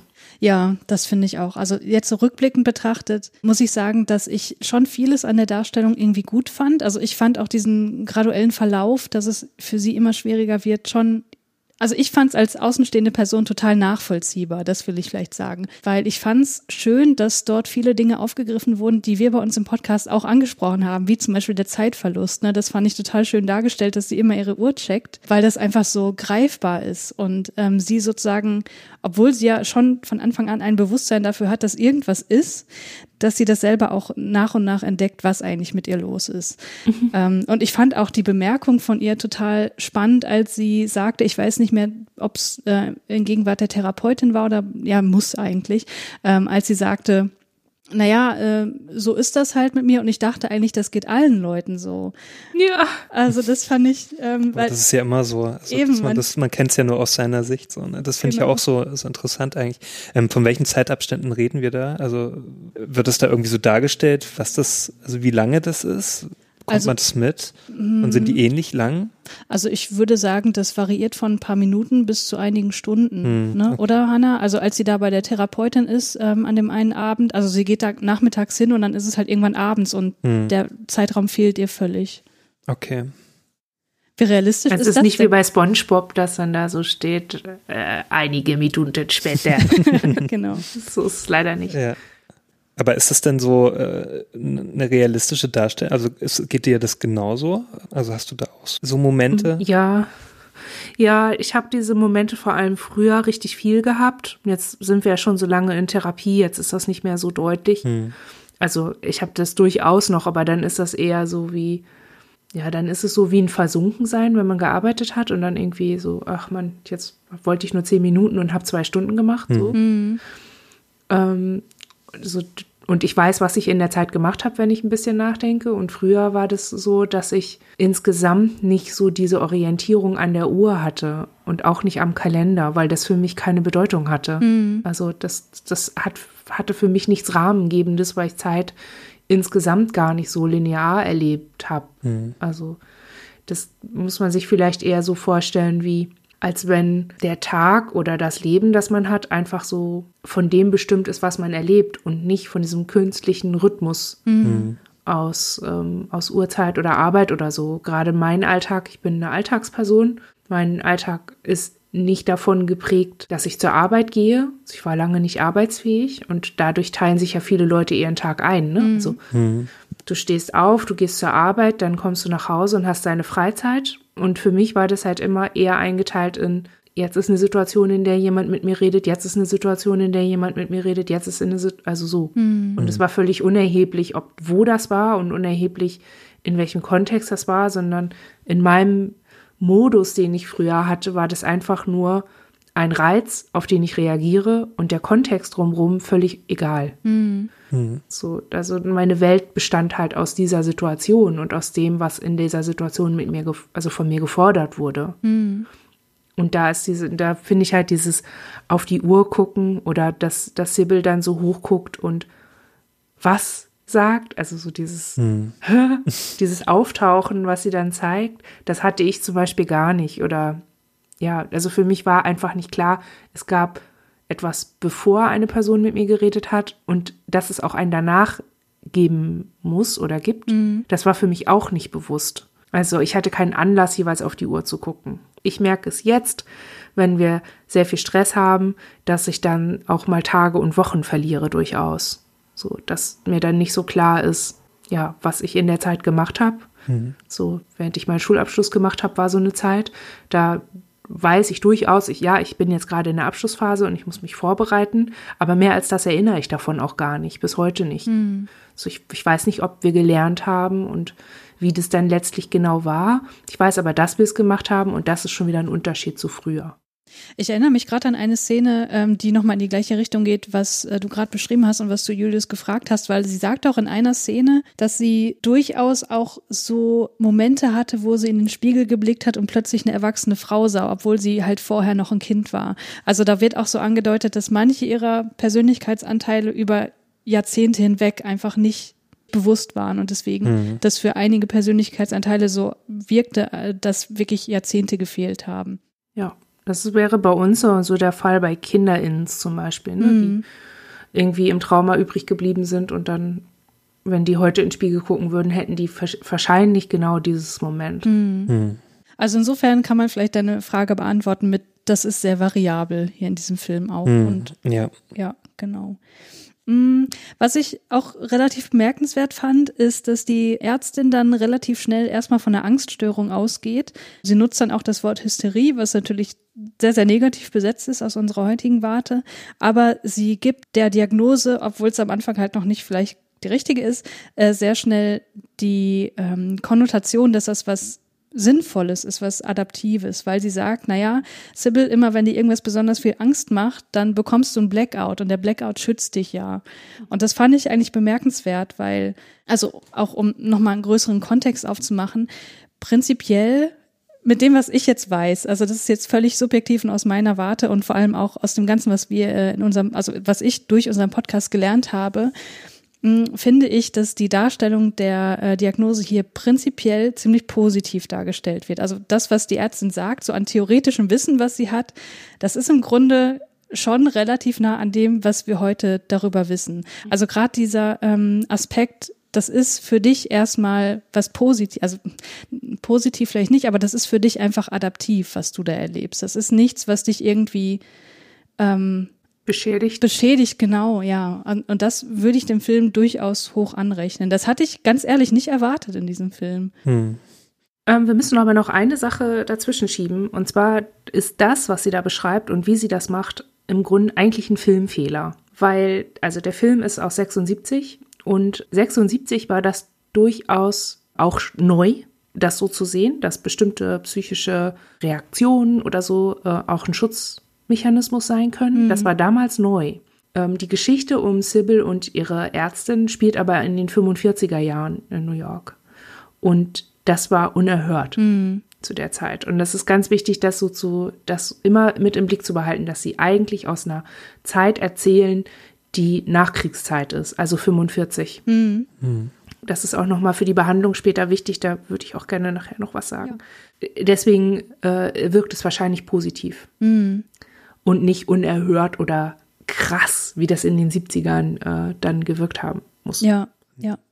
Ja, im Verlauf bekommen wir dann vor allem durch die Psychotherapie, weil da verbringt sie sehr viel Zeit in der Praxis, Schrägstrich Wohnung der Ärztin. Ja, lernen wir ihre verschiedenen Persönlichkeitsanteile kennen. Ähm, manche besser, manche schlechter. Und die erste, die wir, glaube ich, so wirklich auch namentlich benannt bekommen, ist Vicky. Ähm, die stellt sich vor als Sibbles Freundin und ruft äh, die Ärztin dann tatsächlich an, anstelle von, von Sybil, um zu sagen, äh, hier, Sybil, geht's nicht so gut. Und sie ja versucht dann tatsächlich durch den Anruf einen Suizidversuch äh, abzubrechen. Und ich muss sagen, die Darstellung der verschiedenen Persönlichkeiten, Julius, da kannst du ja auch noch was dazu sagen. Ich weiß nicht, was in dem Video alles gezeigt wurde. Hm. Die fand ich auch ziemlich schön eigentlich, weil das Ganze bleibt ja nicht nur auf der Ebene des Schauspiels von Sally Field, sondern wenn sie in den Spiegel blickt, dann sieht sie auch die Persönlichkeitsanteile, wie sie offenbar in ihrem Kopf aussehen. Die meisten der Persönlichkeitsanteile sind jüngere Mädchen als sie.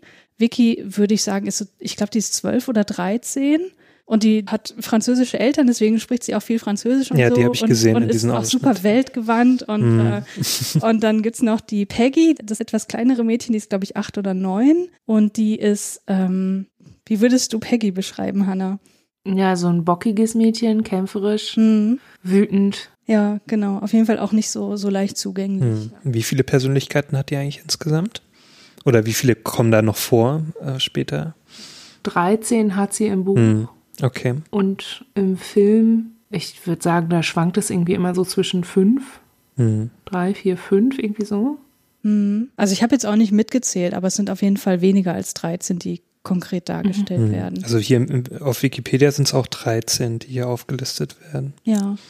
Mhm. Es gibt eine Szene, wo äh, so, ein, so eine Kamerafahrt durch einen dunklen Raum zu sehen ist, wo ihre unterschiedlichen Persönlichkeitsanteile einfach drin sind und Dinge tun. Mhm. Und da sind ähm, durchaus noch mehr Leute drin als die, die man wirklich hier im Film als Akteure hat. Da ist auch eine ältere Frau mit dabei, die nochmal eine, die eine Mini-Mini-Rolle spielt. Und dann gibt es auch noch zwei Jungs, die da irgendwas bauen und halt relativ viele kleine Mädchen in unterschiedlichen Altersstufen und auch ein Baby, was hm. später auch nochmal eine Rolle spielt. Aber Hanna, was ich dich noch fragen wollte, wie äh, empfandest du denn die Darstellung dieser Persönlichkeitsanteile ähm, im Spiegel, dass wir wirklich unterschiedliche kleine Mädchen zu sehen bekommen? Uh, ja, ich habe das so als filmisches Mittel verstanden, hm. weil wir selber erleben uns so nicht. Ja. Das, wenn wir in den Spiegel gucken, also ich zumindest, dann sehe ich jemanden, aber nicht mich. Also ich habe nicht dieses Fantasieding. Mhm. Ich krieg's aber auch nicht so richtig zusammen. Also ich könnte mich irgendwie auch nicht so gut beschreiben, mhm. wie ich eigentlich aussehe.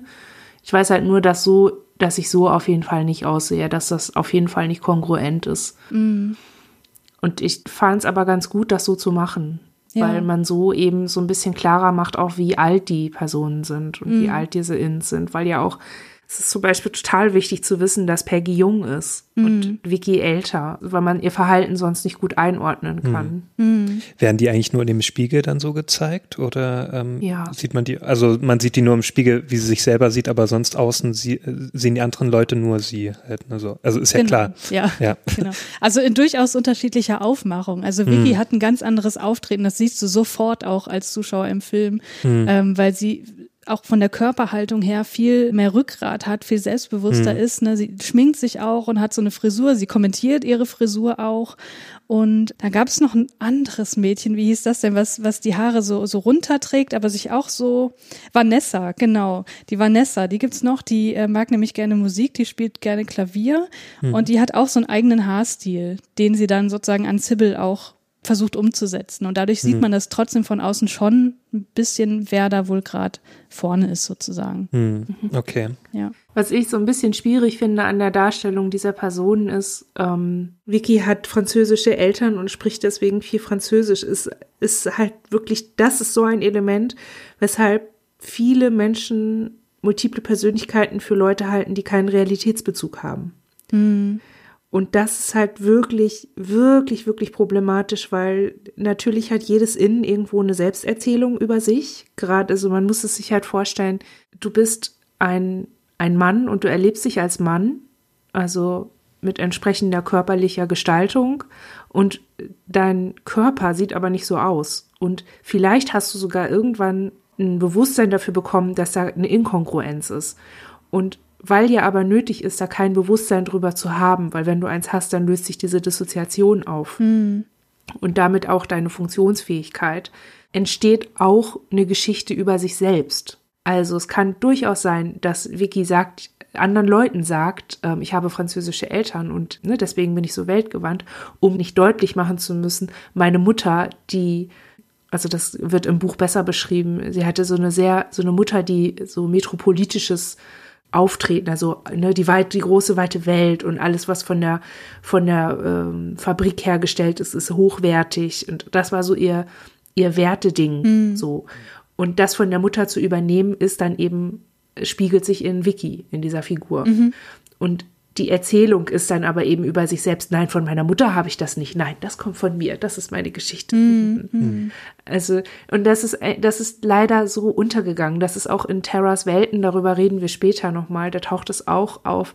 Nämlich der Buck ist ein Mann und der sagt, er wäre Vietnam-Veteran und man hat, man hätte ihm die Genitalien weggebombt. Mhm. Um ne, zu erklären, warum er so aussieht, wie er aussieht. Oder ist, wer er ist, so, ne? Mhm. Und das ist halt schade, weil damit tut man uns was an. Ja. Und zwar Unrecht. Mhm. Also, ja. Ach so, und das andere ist noch das Umziehen. Ich hatte hm, vor einer Weile eine Anfrage von einer Person, die eine Hausarbeit über Split gemacht hat. Mhm. Die hat dann auch gefragt, ähm, wie ist das mit dem Umziehen? Zieht ihr euch immer um oder wie fühlt ihr euch wohl? Mhm. Und ich, es ist ja einfach nur Logistik. Du brauchst ja nur kurz drüber nachdenken, wie oft am Tag willst du dich umziehen und was ist nötig, was für eine Voraussetzung musst du erfüllen, um den überhaupt den Wunsch zu haben, dich umzuziehen. Und das muss ja eine gewisse Außenwahrnehmung oder ein Gespür für eine Außenwahrnehmung auf sich selber oder ja, in Bezug auf sich selber sein. Mhm. Und die haben wir oft gar nicht. Viele Ins nehmen sich gar nicht wahr als jemand, der angeguckt werden könnte. Mhm. mhm.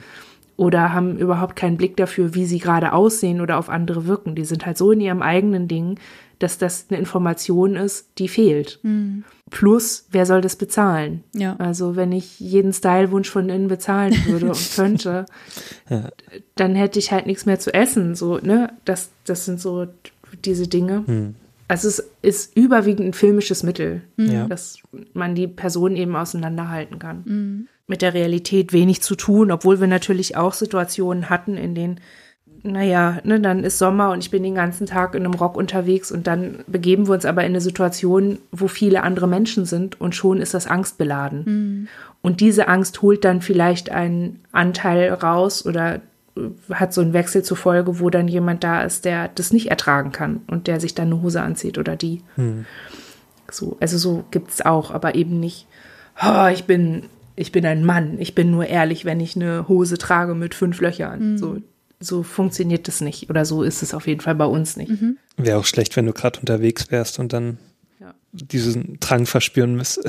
Also dann müsstest du ja immer ein H&M oder sowas in der Nähe haben oder so, dass du dann dir was kaufen ja. kannst. Ja, das ja. wäre nicht so gut. Es gibt Leute, die viele sind, bei denen ist das so. Die mhm. haben dann immer irgendwie Wechselsachen dabei, weil sie es eben nicht gut wegkompensieren können oder mhm. nicht mehr so gut dissoziieren können. So, das gibt's auch, mhm. aber bei uns halt nicht. Mhm. Okay. Da schließt sich eigentlich noch eine Frage an oder äh, ein Aspekt, der im Film auch ja relativ explizit auch erwähnt wird, nämlich das Co-Bewusstsein oder kann man auch Co-Präsenz sagen. Mhm. Dass eben erstmal die unterschiedlichen Persönlichkeitsanteile Kontakt zueinander haben, sich ihrer selbst bewusst sind, teilweise auch in derselben Situation aktiv sind und sich miteinander unterhalten. Da hatten wir im Podcast auch, glaube ich, noch nicht so ausführlich drüber gesprochen, aber äh, vielleicht kannst du dazu noch mal ein bisschen was sagen, inwiefern das realistisch ist. Oder ist das vielleicht auch was, was durch einen therapeutischen Prozess ermöglicht wird? Das ist das Ziel der Therapie. Weil dieses, äh, diese Präsenz bedeutet ja mehr Assoziation mhm. und weniger Dissoziation. Und das heißt, dass man mehr von dem mitkriegt, was in einem selber vorgeht oder ja, was für Impulse da sind. Also, mhm. wie ist denn das bei uns? Ich, hm, jetzt, wo wir schon so lange in Therapie sind, fällt es mir natürlich auch leichter. Also ich weiß mehr um die anderen, mhm. ich weiß, was ihre Bedürfnisse sind und ich weiß auch ein Stück weit über ihre Entstehung und dadurch natürlich auch, was für Situationen ich möglichst vermeiden sollte oder auf die ich mich einstellen sollte, dass sie schwierig für mich sein könnten. Mhm. Und dadurch kann ich natürlich um dann rauszufinden, wie weit ich gehen kann, zum Beispiel im Kontakt mit anderen, wo jetzt zum Beispiel ein schwieriges Thema ist, wenn wir einen Vortrag halten oder in einem Workshop sitzen übers viele sein, dann muss ich ja auch immer gucken, okay, wie viel, von unserer Geschichte oder dem, was so ganz persönlich ist, können wir erzählen, ohne dass es ihnen Stress macht. Mhm. Und um das auschecken zu können, muss ich ja wissen, wie es den anderen geht. So. Und da brauche ich deren Präsenz als quasi Alarmglocke. Also so. Und das ist dann halt nicht wie so ein, so ein Selbstgespräch, wie findest du das denn? Ich finde das so und so. Sondern das ist, man muss es sich vielleicht eher so vorstellen wie, ja, wie so eine Präsenz, die man einfach fühlt. So. Also einfach so ein, das bin nicht ich, das ist nicht mein Gedanke oder nicht mein Ding, aber ich kann es merken. Wir machen das häufig in der Traumatherapie. So, wenn wir wirklich über Traumatisierung sprechen, damit ähm, wir nicht so einen total unkontrollierten Wechsel haben in Ins, die nicht orientiert sind. Also, dass wir nicht in so Hocherregungszustände rutschen. Und da haben wir das halt so, dass wir mit Imaginationen arbeiten oder mit so einem räumlichen Verstehen, dass ich mir eben auch überlege, okay, ich bin jetzt ganz nah hier in dieser Gegenwart mit meiner Therapeutin in diesem Raum unter Konditionen XY, also unsere Absprachen. Und das sind meine Handlungsoptionen. Das ist auch irgendwie sehr klar. Und das kann man sich so ein bisschen vorstellen wie an einem Tisch, wenn man irgendwie Gesellschaftsspiele spielt oder so Brettspiele, dann, dass man so ein Set vor sich hat mit all seinen Optionen, die man ausspielen kann. Und alles hinter mir verschiebt so ein bisschen wie bei das verrückte Labyrinth, verschiebt so ein bisschen, wie ich den Zugriff darauf haben kann. Das heißt, mein Ziel ist es, die Ins im Inneren und ihre Impulse und Botschaften möglichst immer so in mir hin und her zu verschieben, dass sie einerseits nah genug dran sind, dass sie sich mitteilen können, also dass ich sagen kann, was passiert ist in dieser traumatischen Situation oder worum es dabei ging oder so. Und andererseits aber mir keine Wand dazwischen schieben, dass sich die Handlungsoptionen in der Therapie, also weiß ich nicht, reorientierende Skills anwenden oder sagen, ich brauche eine Pause oder so, dass es nicht verstellt wird. Und das funktioniert halt nur über diese Präsenz, über die Kenntnis der anderen. Ja, ich wollte eigentlich mal fragen, also weil wir ja gerade vorhin ähm, darüber geredet haben, dass ja die Sibyl bis zu also 13 Persönlichkeiten hat. Ähm, weißt du eigentlich genau, also wie viele du hast? Also kannst du das, wie soll ich sagen, also kann man das irgendwie spüren oder? Ja, also ich weiß in etwa, wie viele wir sind. Hm. Und ich weiß, dass zum Beispiel nicht alles so ist wie in dem Film. Also, dass alle einen Namen haben und ein Alter und bestimmte Eigenschaften und so. So ist das bei uns nicht. Also nicht bei allen. Es gibt welche, die sind so wie ich. Ich kann das alles über mich sagen und kann auch entsprechend interagieren. Es gibt aber auch Ins, die nie draußen waren, die immer nur in irgendeiner Form funktionieren als so eine Art Impuls. Und manche sind auch nur so Zustände. Sie, die haben gar kein Ich in dem Sinne, sondern einfach nur so ein, so ein Dasein in der Welt oder so ein Funktionsmodus in der Welt. Das ist, da ja, gibt es einfach so unterschiedliche, ja, so Splittergrößen, würde ich mal sagen. Wenn man, ich mag dieses Bild der Splitterei nicht so, weil das nicht so passt. Aber also gezählt habe ich es halt immer nur, weil ich es irgendwann mal aufschreiben musste. Es gibt so dieses Mittel der inneren Landkarte, um sich einen Überblick zu verschaffen und darüber haben wir es mal also abgezählt. Aber was zum Beispiel auch sowas ist, dass manche denken, je mehr Persönlichkeitszustände oder Ins oder Anteile oder Persönlichkeiten, desto krasser das Trauma. Das vertrete ich zum Beispiel nicht. Ich glaube, man kann diesen Schaden in Anführungsstrichen oder die Schwere oder den Umfang der Störung eher daran ableiten, was alles gesplittert ist, wo die Spaltung jeweils sitzt und wie funktional sie ist, als über die äh, Menge der Anteile. Aber das erleben auch alle so ein bisschen unterschiedlich. Also gibt es unterschiedliche Haltungen zu. Hanna, hast du zu der Person der Sibyl noch weitere Anmerkungen? Sonst würde ich gerne über die Therapeutin noch ein bisschen sprechen. Ja, ich finde ähm, bemerkenswert an dieser Figur und auch an dem Buch, dass sie arm ist. Also, dass sie auch in einem Abhängigkeitsverhältnis zur Therapeutin ist. Das wird auch zweimal so angesprochen, dass sie die Therapeutin bezahlt, wenn sie geheilt ist. Was, das geht gar nicht. So ist sie ja gezwungen, geheilt zu werden, um die, also, und auch möglichst schnell, um die Schulden gering zu halten. Und ein Baustein der Traumatherapie und einer erfolgreichen Traumatherapie ist einfach die Versorgung. Es muss gesichert sein, dass du essen kannst. Und Sybil ist in mehrfacher Hinsicht abhängig. Sie braucht Geld von ihrem Vater. Ihre Arbeit verliert sie ja dann irgendwann. Und sie braucht diese Therapeutin, um in die Zukunft handeln zu können. Mhm. Und das ist so was, was ähm, so ein klitzebisschen untergeht, ich, also in der Bedeutung für diese Person. Also es wird nicht thematisiert. Es wird halt immer nur so, ja, gar kein Problem, dann esse ich einfach weniger oder ich benutze den Ofen ganz selten oder so. Und sie ist ja nun schon so ein dünnes Helmchen. Das, das ist einfach was, was was macht mhm. und mhm. was, was ja auch was bedeutet.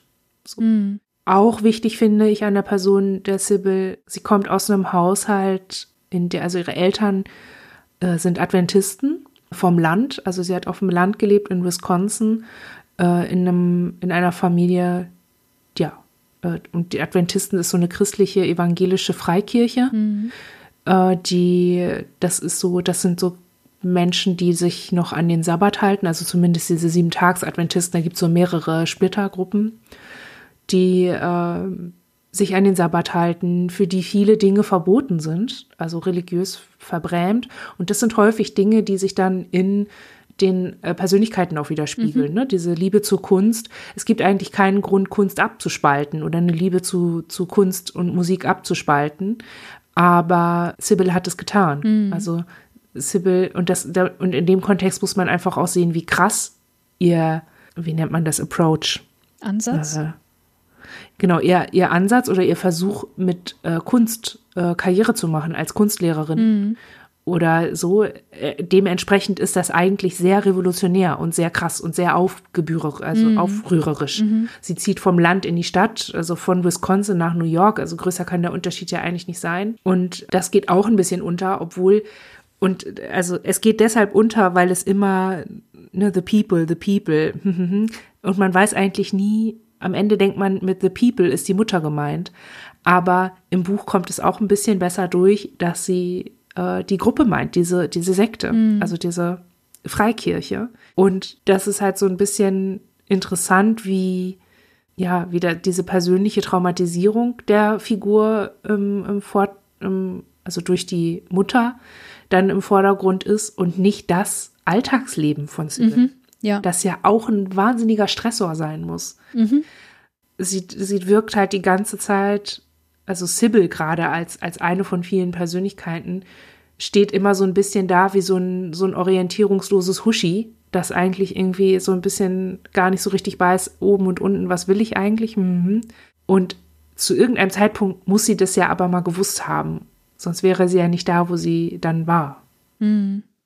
Ja, das, das finde ich auch bemerkenswert und ein bisschen schade, dass man sich das dann erst im Nachhinein so zurechtdenken muss. Ja weil man hätte sie ein bisschen stärker darstellen können, als man es gemacht hat. Ja, aber lass uns doch rübergehen zur Dr. Wilbur. Dr. Wilbur wirkt erstmal für mich als eine sehr, sehr herzensgute, sehr warme Persönlichkeit.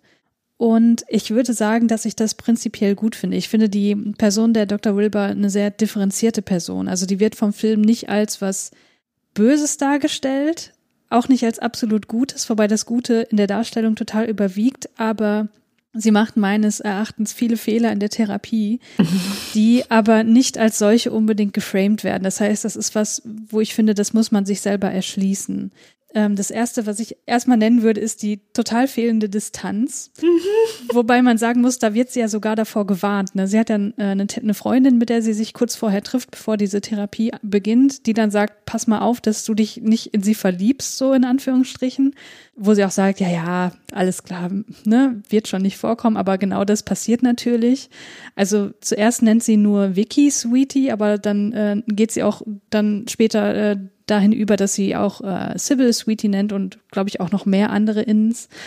Und was man halt ganz deutlich präsentiert bekommt und was man auch, finde ich, total nachvollziehen kann, ist, dass Sybil beziehungsweise die, die, unterschiedlichen Persönlichkeiten natürlich darauf anspringen und das irgendwann auch verlangen, so nach dem Motto, darf ich mich bitte bei dir anlehnen und so weiter. Ähm, also die, diese fehlende Distanz, die führt dann halt auch dazu, dass in anderen Bereichen da ähm, ja Grenzen überschritten werden. Die Dr. Wilbur, also ich erkläre das auch äh, hm, Julius dir ja. jetzt natürlich ein bisschen, ne? ähm, die legt einen sehr großen Fokus auf die Aufarbeitung der Vergangenheit von hm. Sybil. Und das wird auch im Verlauf des Films klar, dass das größtenteils auch ohne Sybils Einverständnis geschieht. Also die sagt auch ganz häufig, ich möchte das jetzt nicht. Und die Stabilisierung des Alltags, ne, dass Sybil fähiger wird, ihren Alltag zu bewältigen, das fehlt völlig in der Therapie. So man, man merkt auch immer mehr, dass sie versucht, so als Ersatzmutter zu agieren, die ihr sagt, na ja, ich sehe die Situation aber ganz anders und eigentlich ist das ja alles ne, so, wie du das siehst und bla bla bla. Also sie versucht so ein bisschen das Geschehene wieder gut zu machen. Und mein letzter Kritikpunkt wäre, dass das Vorgehen dieser Psychoanalyse, was das ja sein soll, komplett unstrukturiert ist. Also ähm, eine Psychoanalyse, an der kann man viel kritisieren, aber was sie hat, ist halt ein standardisiertes Setting. So, ne? Also der, die Patientin liegt halt auf der Couch und äh, beziehungsweise ist es heutzutage auch nicht unbedingt äh, noch die Couch, aber auf jeden Fall assoziiert sie frei. So. Und die Dr. Wilbur, die stellt halt sehr, sehr viele Fragen, auch sehr viele Suggestivfragen, hm. um Sybil halt in eine Richtung zu drängen. Ja, das sind so meine Hauptkritikpunkte, die wollte ich jetzt einfach mal loswerden. Ähm, ihr könnt euch dazu jetzt gerne äußern, ob ihr das genauso, also Hanna, ob äh, ihr das genauso seht. Ja, das würde mich interessieren. Ja, also wir sehen das ganz genauso und wir sehen das aber auch wieder im Kontext der Zeit. Also es gibt bis heute Therapeutinnen, die der Meinung sind, wenn Menschen durch, durch ihre Eltern Gewalt erfahren haben, dass sie nachbeeltert werden müssen, mhm. dass sie Love heals und ne, die, so, das, das ist so der Ansatz und ich glaube, das war in den 70ern auch einfach so da, also auch mehr. Ähm, auch da wieder so ein, so ein Punkt, wo ganz wichtig ist, also das ist eine Abweichung zwischen Buch und Film. Denn im Buch äh, wird auch beschrieben, dass sie mit Medikamenten in Hypnose besetzt, also versetzt wurde. Darüber sprechen wir auf jeden Fall noch in der Vierzimmerwohnung. Mhm. Weil das, das hat, also als ich das recherchiert habe, habe ich echt gedacht, ach du Scheiße. Also das ist so für mich der, der, der größte Punkt, an dem ich sagen, an dem mein Zweifel entsteht, ob es wirklich eine multiple Persönlichkeit war oder ob alles, was in dieser Geschichte am Ende steht, wirklich nur das ist. Mhm. Ja, dieses unstrukturierte Vorgehen ist da. Wir haben diese Nachbeälterung, die ja dann auch aufgelöst wird mit diesem, ah, jetzt, wo Sybil äh, für sich selber sorgen kann oder ihre Anteile mit meiner Liebe oder ne, mit einer eigenen Mutterliebe sehen kann, brauche ich nicht mehr ihre Mutter sein oh, da, da, oh, das, das, da krumpelt sich auch in mir alles so zusammen, wenn ich mir vorstelle, dass meine Therapeutin so reden würde. Mhm. Natürlich hast du diese Übertragung. Du, das, also das ist auch ganz normal, dass man irgendwann in so einer Therapie, gerade wenn man eben diese na, Defizite einfach hat, diese Versorgungsdefizite als Kind, du hast immer wieder, versuchst du als Erwachsener dir das wiederzuholen. Mhm. Das ist ganz normal. Aber gerade in der Therapie soll das halt nicht passieren. Und was so ein bisschen, ähm, was halt im Film natürlich nicht erzählt ist, ist aber im äh, und auch im Buch nicht stattfindet, aber tatsächlich so war, ist, dass die auch wirklich zusammengezogen sind. Krass, also, okay. Dass sie später zusammengelebt haben. Okay. Also, dass sie wirklich in so einer, in so einer Symbiose miteinander gelebt haben, wora, wo dann völlig schlüssig ist, warum nie über die Alltagsfähigkeit gesprochen wurde. Ja. Mhm. Brauch ja nicht, wenn du zusammenlebst mit deiner Therapeutin. Oder jemand, der sich verantwortlich fühlt, so in irgendeiner Form. Also das ist auch krass. Was mir auch am Ende dann aufgefallen ist, weil es dann ein paar Mal vorkommt, ist, dass es anscheinend eine Geschichte ist, die erzählt ist aus der Perspektive der Therapeutin. Mhm. Also ne, dieses, also diese Stimme aus dem Off ist, wenn sie überhaupt äh, vorkommt, dann halt die der Therapeutin. Und ich habe mich dann zwischendurch auch gefragt, ob sie deshalb so positiv wirkt. Mhm. Also ob sie deswegen so liebevoll rüberkommt.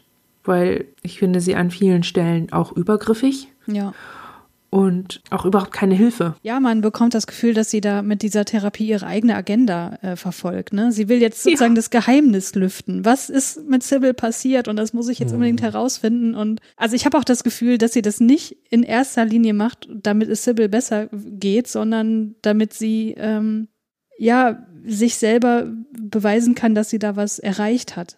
Mhm. Ja, wobei das so ein bisschen, das ist halt so was Doppeltes, ne? Da muss man auch ein bisschen gucken. Das war halt, das glaube ich auch, dass das so ist. Und das, das ist ja aber auch genau das, was sie wollte. Das war ja in den 70ern gerade das Ding, dass man rausgefunden hat, Mensch, wenn die Dinge früher passiert sind, dann hat das auch noch Auswirkungen ganz viel später. Und das war das Ding von diesem Film, dass auch Leute irgendwie darin Bestätigung gefunden haben. Ähm, dass sie immer den Eindruck hatten, so wie sie aufgewachsen sind, das hat sie zu verkorksten Erwachsenen gemacht mhm. oder zu Erwachsenen, die Probleme haben. So, das sagt sie ja auch am Anfang über äh, Sybil. She's a troubled woman. Mhm. So, ähm, und darüber kann es ja keinen Zweifel geben, denn sie hat ja Schwierigkeiten. Egal, ob man das viele sein nennt oder nicht, es geht ihr nicht gut. Sie ist troubled. Mhm. Und dieser Gedanke dabei ist eben nicht, sie ist troubled, weil sie hysterisch ist, also von qua Biologie irgendwie nicht ganz dicht, und auch nicht biologisch gesehen, weil irgendwie in, das war ja auch was, was man in den 50er, 60er, 70er Jahren so ganz krass hatte, das, die Gehirnchemie funktioniert nicht richtig und deswegen hat sie Probleme, sondern zu sagen, es gab traumatische Erlebnisse in der Kindheit, war total neu und dieses, dieser Gedanke von, man könnte das vergessen haben und diese verschütteten Erinnerungen kommen später wieder hoch, das war, pff, also, mm das war wirklich, das, das hat einem ja echt alles irgendwie, also das, das war absolut neu. Mhm. Und man hat es auch erstmal nicht geglaubt und hm, hm, hm, diese ganzen Abwehrmechanismus, Tänzchen da, die sind ja auch gelaufen. Und das ist aber der Punkt, an dem man auch nachweisen kann, dass Dr. Wilbur, also die reale Person, dass die tatsächlich auch den Willen hatte, irgendwann mal jemand mit das zu behandeln. Mhm und wirklich so einen Fall zu haben, bei dem sie das nachweisen kann, dass es verschüttete Erinnerungen gibt, die später kommen und die Folgen haben für die erwachsene Person. Was man halt damals noch nicht wusste, war dieses Traumaverständnis, das wir heute hatten, mhm. dass es eben Dissoziation ist und kein Vergessen im, im, klassischen Gedächtnissinne. Das war halt das, was sie in der Zeit, in diesen 40, in den 40er, 50er, 60er Jahren dann halt, das musste sie lösen, das musste sie halt beweisen. Mhm. Und Sybil war halt der Fall, an dem sie es versucht hat zu beweisen. Mhm.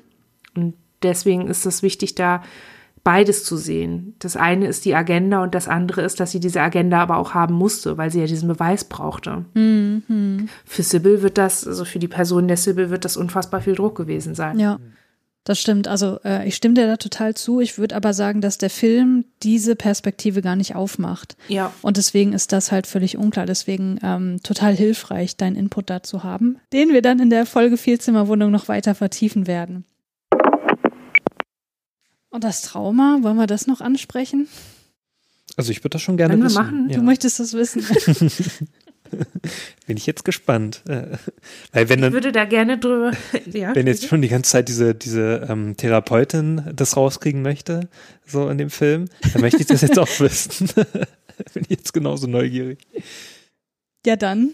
Äh, ja, ich kann ja mal grob beschreiben, was, was da so passiert. Also äh, interessant ist das, was Hannah auch schon gesagt hat, dass äh, in Flashbacks das im Grunde schon seit mhm ne, Szene 1 das immer wieder vorkommt. Konnte ich mir schon denken, dass das so in Flashbacks gezeigt wird, wird ja oft in Filmen so gemacht äh, mit der Thematik. Ja, und ja, was, was Sybil passiert ist, und da würde ich auch nochmal sagen, dass dieser Aspekt mit der äh, Sekte oder mit der freikirchlichen Gemeinde im Film überhaupt nicht deutlich wird. Mhm. Also da wird es wirklich relativ selektiv auf die Mutter zurückgeführt die offenbar auch schon selber eine äh, paranoide Schizophrenie hatte. Also da wird auch so ein bisschen Kontext gegeben. Auf jeden Fall, die Mutter hat äh, deutlich sadistische Tendenzen gegenüber Sybil gezeigt, sowohl was so ganz normale Alltagsinteraktion angeht, also dass sie ihr die Tür vor der Nase zugeschlagen hat und so und mhm. dadurch natürlich immer wieder Verletzungen auch hervorgerufen hat, aber dass es eben deutlich in Richtung körperlichen Missbrauchs und schwerster körperlicher Misshandlung ging, infolgedessen Sybil bis ins Erwachsenenalter auch körperliche Folgeschäden davongetragen hat.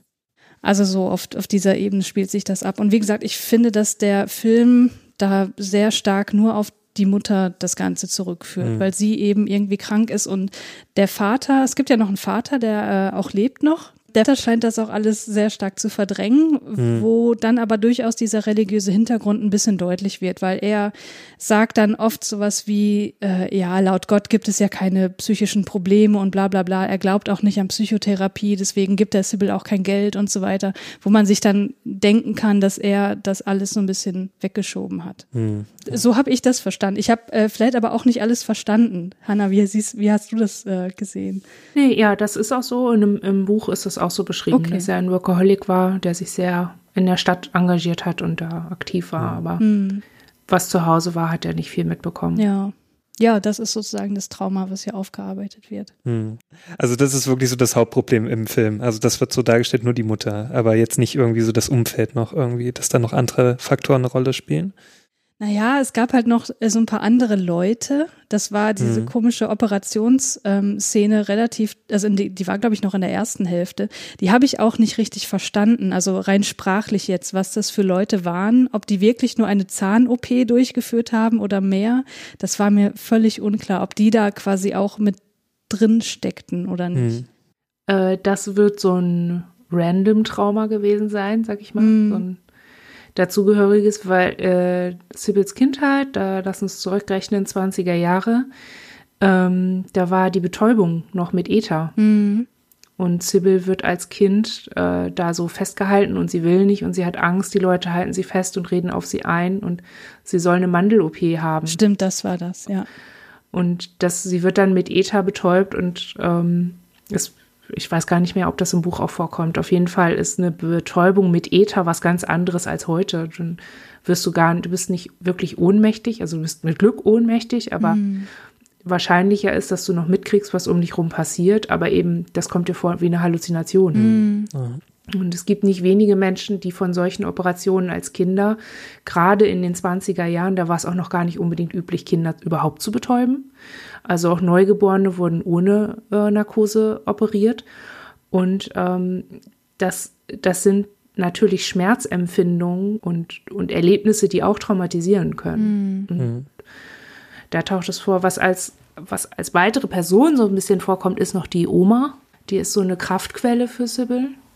Aber auch die scheint nicht so viel Einfluss darauf zu haben, wie es dem Kind geht, also wie es versorgt ist durch die Mutter.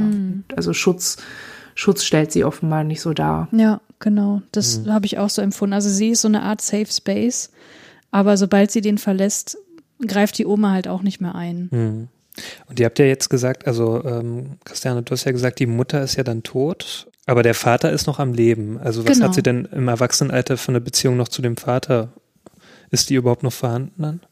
Ja, die ist noch vorhanden, aber ich habe die als relativ distanziert betrachtet. Der Vater ist auch neu verheiratet und Mhm. ähm, ja, diese neue Frau wird jetzt auch nicht gerade positiv dargestellt im Film.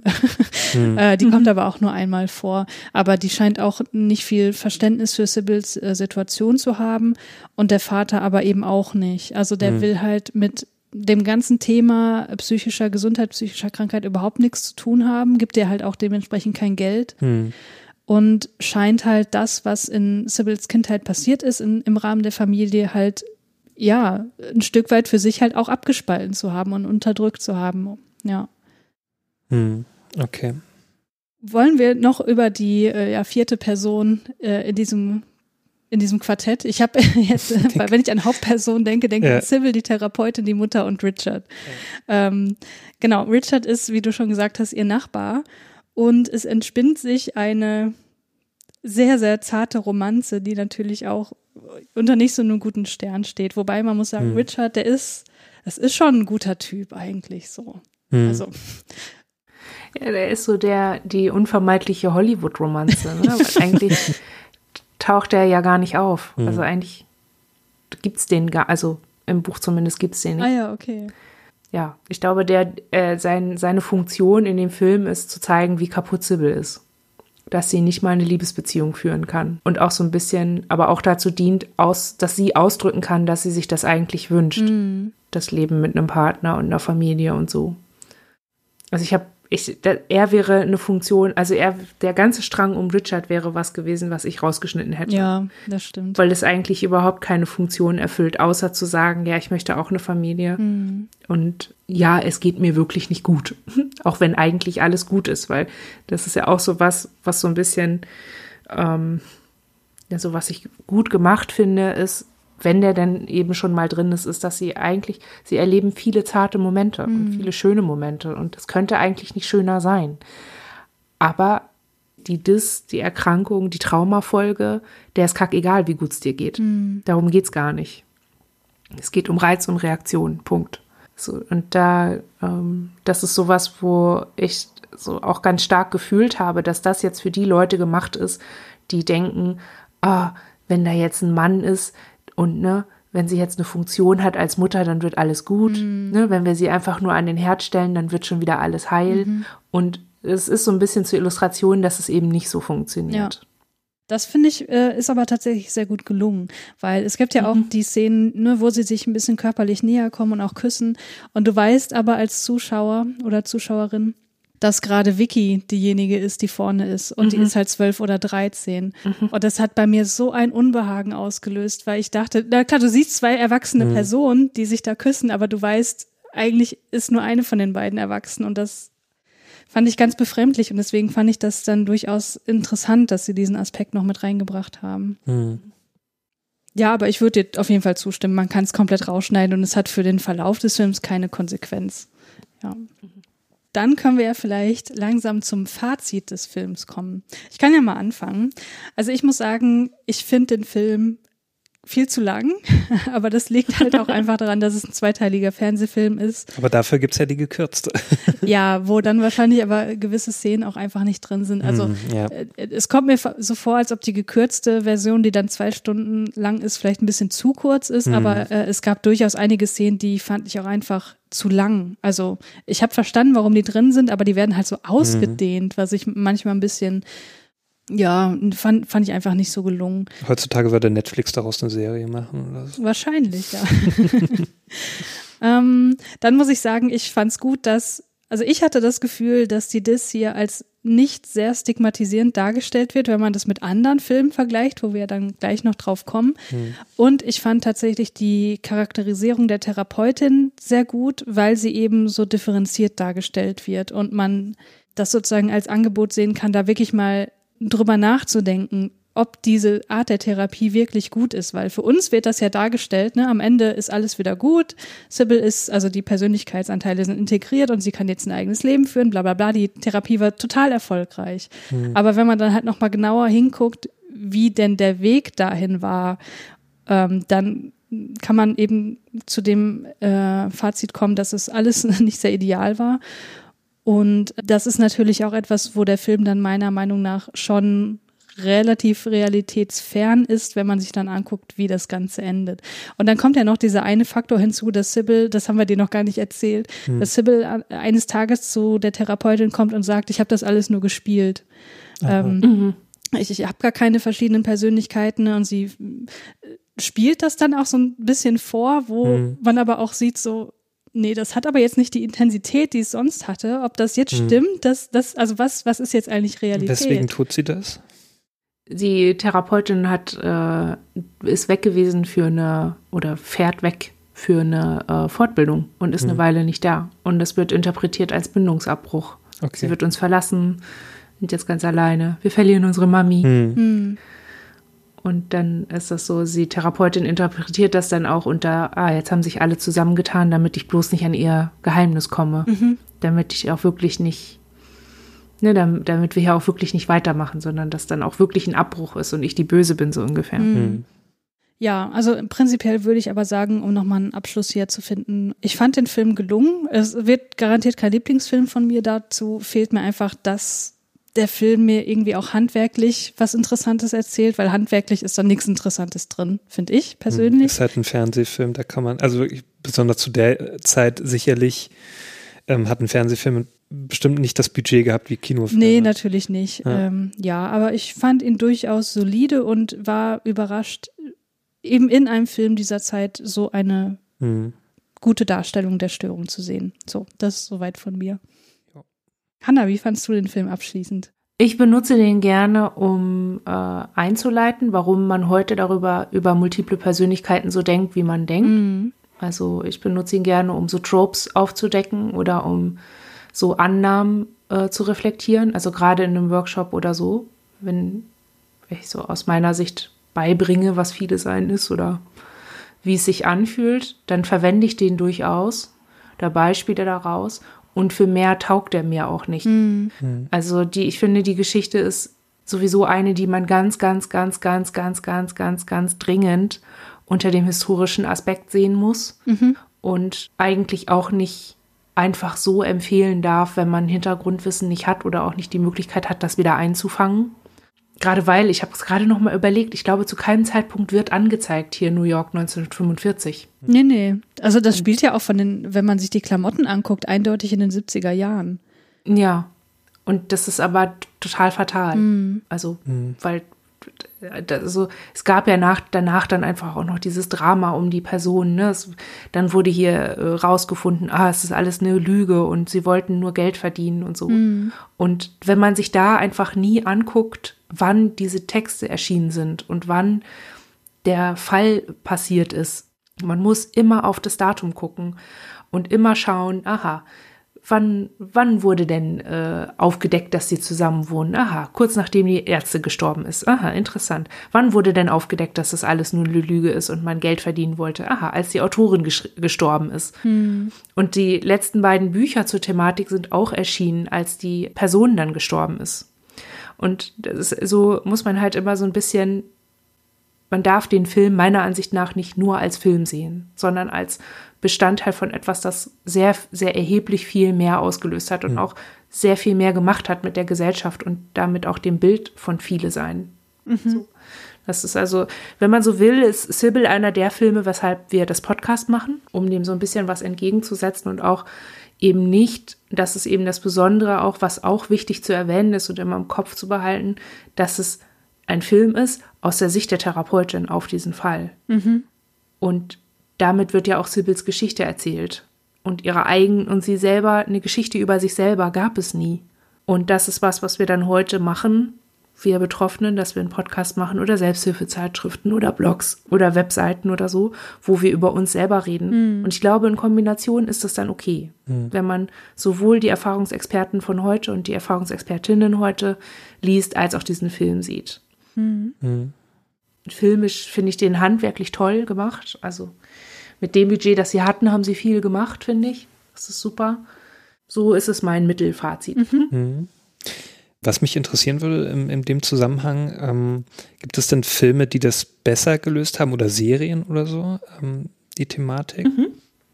Ähnlich furchtbar, aber auch ein Stück weit wieder korrekt, wenn es um die Illustration von einer richtig schlechten Behandler-Patienten-Beziehung äh, ausgeht, hat das der Film Split gemacht. Mhm. Und auch Glass also da ist es auch so, dass die Therapeutin total übergriffig ist und die diese Distanz einfach nicht einhält. Mhm. Und ähm, also jetzt mal von der Darstellung der Person völlig ab, aber da ist es auf jeden Fall insofern besser dargestellt, was für ein Misstrauen sich daraus ergibt. Mhm.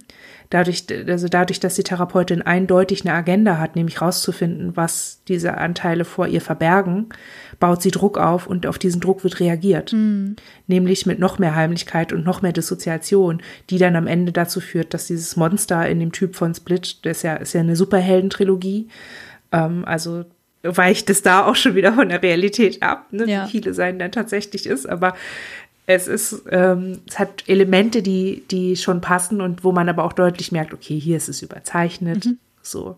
Ansonsten gibt es noch den Film ähm, Aufschrei, Schreie aus dem Inn. Also Aufschrei ist eins von diesen Büchern, das ist auch heute noch, das findest du in jedem Krabbeltisch irgendwie, so ein dickes Taschenbuch von Bastei Lübbe, mhm. lila Schrift. Mhm. Ähm, das ist auch eins der ersten größeren Selbstberichte von einer Person, die multiple ist und die beschreibt, also die auch ihren, ihren Heilungsweg so ein Stück weit beschreibt. Die haben danach noch ein Buch rausgebracht, das war aber nicht mehr so erfolgreich, war auch nicht so gut, indem sie halt, ja, so ein bisschen formulieren, wie sie sich wahrnehmen, wie sie viele sind, ähm, was für Kämpfe sie haben und was für Visionen sie auch haben, so auf ihrem Weg zu sich selber, also wie sich das wandelt. Mhm. Und der Film ist jetzt so ein bisschen, ich finde, ich fand den sehr metaphorisch. Also da gibt es sehr viele Metaphern drin und ich konnte den auch erst gut verstehen, als ich das Buch dann nochmal gelesen habe. Mhm. So. Aber prinzipiell von der Darstellung her überrascht es mich wenig, dass diesen Film, dass dieser Film nicht die Aufmerksamkeit bekommen hat wie Sybil, weil er diese krassen Elemente nicht hat, aber mhm. eigentlich, äh, also vom, von, von der inhaltlichen Akkuratesse und vom, von dem, was dort mitgeteilt wird, eigentlich viel mehr beinhaltet, von dem, was, was viele, viele eigentlich wissen lassen wollen und, und mitteilen wollen. Mhm. Und auch äh, United States of Terror mhm. ist eine Serie von Steven Spielberg, die ich mit Abstrichen, es gibt einiges, was ich da auch nicht gut finde, aber die ich auch total großartig finde, weil es nicht nur um das Trauma der Hauptperson geht, nämlich Tara, sondern auch um ihre Familie. Mhm. Und darum, wie sie als Familie versuchen, irgendwie damit klarzukommen, dass sie ihre Medikamente absetzt und das nochmal irgendwie, ne, sich jetzt so wirklich kümmert. Da hat man natürlich halt sehr schlimm dieses mit dem Umziehen. Ja, das stimmt. Also es ist und das ist eigentlich voll schade, weil Toni Collette, die die Hauptdarstellerin ist, die ist schon total vielfältig. Mhm, ja. Es hätte, sie kann so viel mit ihrem Gesicht machen. Es hätte, sie müsste sich nicht immer als Bug anziehen. Sie kann das mit ihrem Gesicht herstellen mhm. und einer Brille. Mhm. So da, da kommt dieses Subtile her. Und das ist auch das, was ich meinte vom Schauspielerischen her ist es einfach, es geht subtiler durchaus und du kannst die Unterschiede auch so wahrnehmen, einfach auch aufgrund dessen, was die Personen machen und wie sie sich in der Welt präsentieren. Und ich empfehle United States of Terror vor allem, wenn man jemanden, der viele ist, dabei hat, weil man da pro Sendung und pro Staffel gibt es ein eigenes Thema. Also am Anfang ist es noch so dieses Rausfinden und das sich selbst positionieren und mit der Familie klarkommen. In der zweiten ist es dann weiß ich gar nicht mehr. Und in der dritten sind es titelloyale Anteile. Also es sind so, jede Staffel ist halt, hat halt ein Thema und das unter dem Aspekt zu sehen, ist total gut. Mhm. Einfach auch, mhm. weil du die Länge hast. Du hast aber auch eben diese witzigen Elemente. Du hast diese Action-Elemente in Anführungsstrichen. Aber eben auch den Schmerz und den, die Familie. Das ist so, ich werde das nie vergessen, als ich das erste Mal gesehen habe, wie dieser Junge seine Mutter so quasi ankackt und irgendwie sagt, ja, es geht immer nur um dich und was ist mit uns und mhm. so, weil ähm, er das, er sagt es nicht, um ihr weh zu tun, mhm. sondern um es ihr bewusst zu machen. Und das ist spürbar. Die lieben sich. Es ist halt nicht dieses Verkorkste, wir sind eine krumpelige Korksfamilie und jetzt dreht auch noch unsere Mutter durch, sondern wir haben alle unseren eigenen Scheiß und unsere Mutter ist auch noch viele. Mhm. Und dadurch ist sie nicht besonders verrückt oder irgendwie ne, speziell nervig oder so, sondern einfach sie hat eine andere Auseinandersetzung als andere Familienmitglieder und alle miteinander müssen sie irgendwie gucken, wie sie ihren Weg finden und wie sie sich selber finden. Und das, das ist das, was ich an United States of Terror so toll finde, dass das viele sein nicht als Krankheit bezeichnet wird oder so dargestellt wird, die jemand hat, der ganz und gar da ist, hm. sondern dass es eine, eine Störung ist, die darauf deutet, dass sich jemand erstmal finden muss. Ja. Obwohl er erwachsen ist oder so.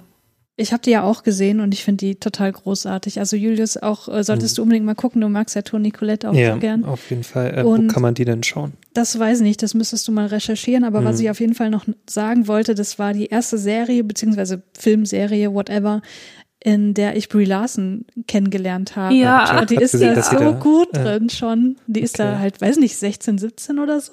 Ich glaube Anfang ja. 20 so, oder? Ja, weiß nicht. Es spielt auf jeden Fall eine jüngere Person mhm. und das macht total viel Spaß. Und ich muss auch wirklich sagen, diese Familienkonstellation fand ich auch das Beste an der Serie, weil mhm. natürlich ist der Fokus auf Terror und auf, also darauf, wie sich das viele sein auf ne, die Familie auswirkt und so weiter. Aber da hat halt jeder auch so ein bisschen sein Päckchen zu tragen. Und das fand ich so mhm. schön, weil äh, sich da in den unterschiedlichen Persönlichkeiten auch so viel Witziges abspielt und aber auch Tragisches und mhm. äh, ist halt auch, hat auch dieses, diesen Coming-of-Age-Aspekt dadurch, den ich ja okay. sehr mag. Äh, Gibt es übrigens ähm, im Abo bei äh, Amazon Prime. Ach, tatsächlich? Und heißt auf Deutsch Ter äh, Taras Welten oder Terras Welten. Genau, ach, das wusste ich gar nicht, dass es bei Prime drin ja, ist. Also ja, dann kann man sich anschauen. Ja, alle drei Staffeln sind da vorhanden. Cool.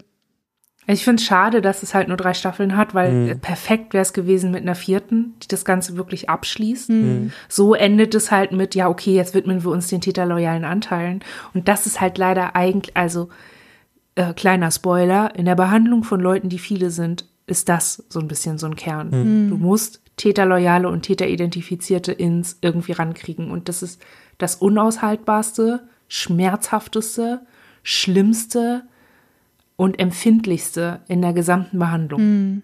Es ist ja schon, also aus meiner eigenen Geschichte weiß ich, es ist total schlimm und schwierig und überhaupt nicht einfach, überhaupt anzuerkennen, dass dir was Schlimmes passiert ist. Mhm. Und dass da Inns in dir drin sind, die das nach wie vor so erleben. Mhm. Und die nach wie vor dafür sorgen, dass du früher oder später irgendwann mal diese Perspektive aufnimmst oder übernimmst oder sie als deine eigene wahrnimmst, mhm. in der du zum Beispiel merkst, dass du auf einmal denkst, du hast Angst vor Leuten, die du schon dein Leben lang kennst. Oder dass du auf einmal deinem Partner zutraust, dass er dich schlägt oder so. Mhm.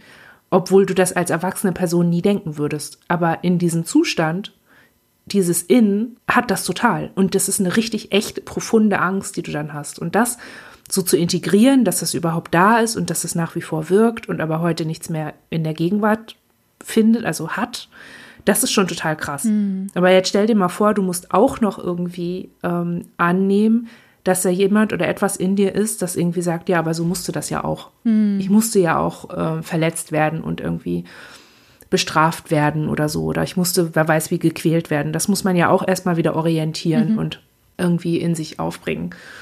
Womit wir bei Filmen sind, die das überhaupt nicht gut machen. Ja. Das viele sein.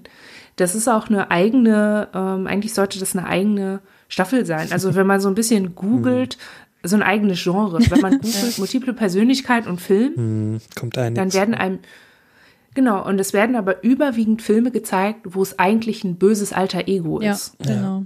So. Und das muss man halt total, das muss man wirklich gut differenzieren. So Split ist da so ein Grenzfall, mhm. weil das natürlich irgendwie drin vorkommt, aber ähm, sehr viele Filme, wo jemand eines Verbrechens angeklagt ist, das er begangen hat, ohne sich zu erinnern, oder er erinnert sich und ähm, verbirgt es aber irgendwie oder so. Also wo es um die Verhinderung der Ver zur Verurteilung einer Straftat geht. Mhm. Oder wo jemand ein Mörder ist und das nicht weiß oder so tut, als wenn er es nicht wüsste oder so. Mhm.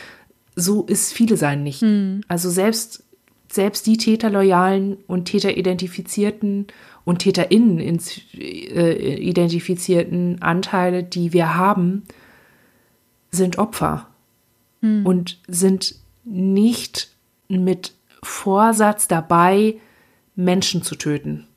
Was auf jeden Fall, und das ist halt leider, das muss man halt, das kann aber jedem passieren, dass es im Affekt passiert, dass so ein Anteil nach draußen kommt und andere verletzt oder das legitimiert, andere verletzt zu haben, mit so einer eigenen, nicht in der Gegenwart orientierten Haltung, mit diesem Wertekonzept. Das, das passiert durchaus. Man kann auch nicht, du kannst nicht, das sieht man bei United States of Terror übrigens auch. Das ist eine Szene, in der, jetzt habe ich vergessen, wie sie heißt, na, die 50er Jahre Uschi, diese, diese sehr stylische, hm, ähm, ich weiß perfekte Frau. nicht mehr äh, sie wäscht der Tochter den Mund mit Seife aus, mhm. so gewaltvoll. Mhm.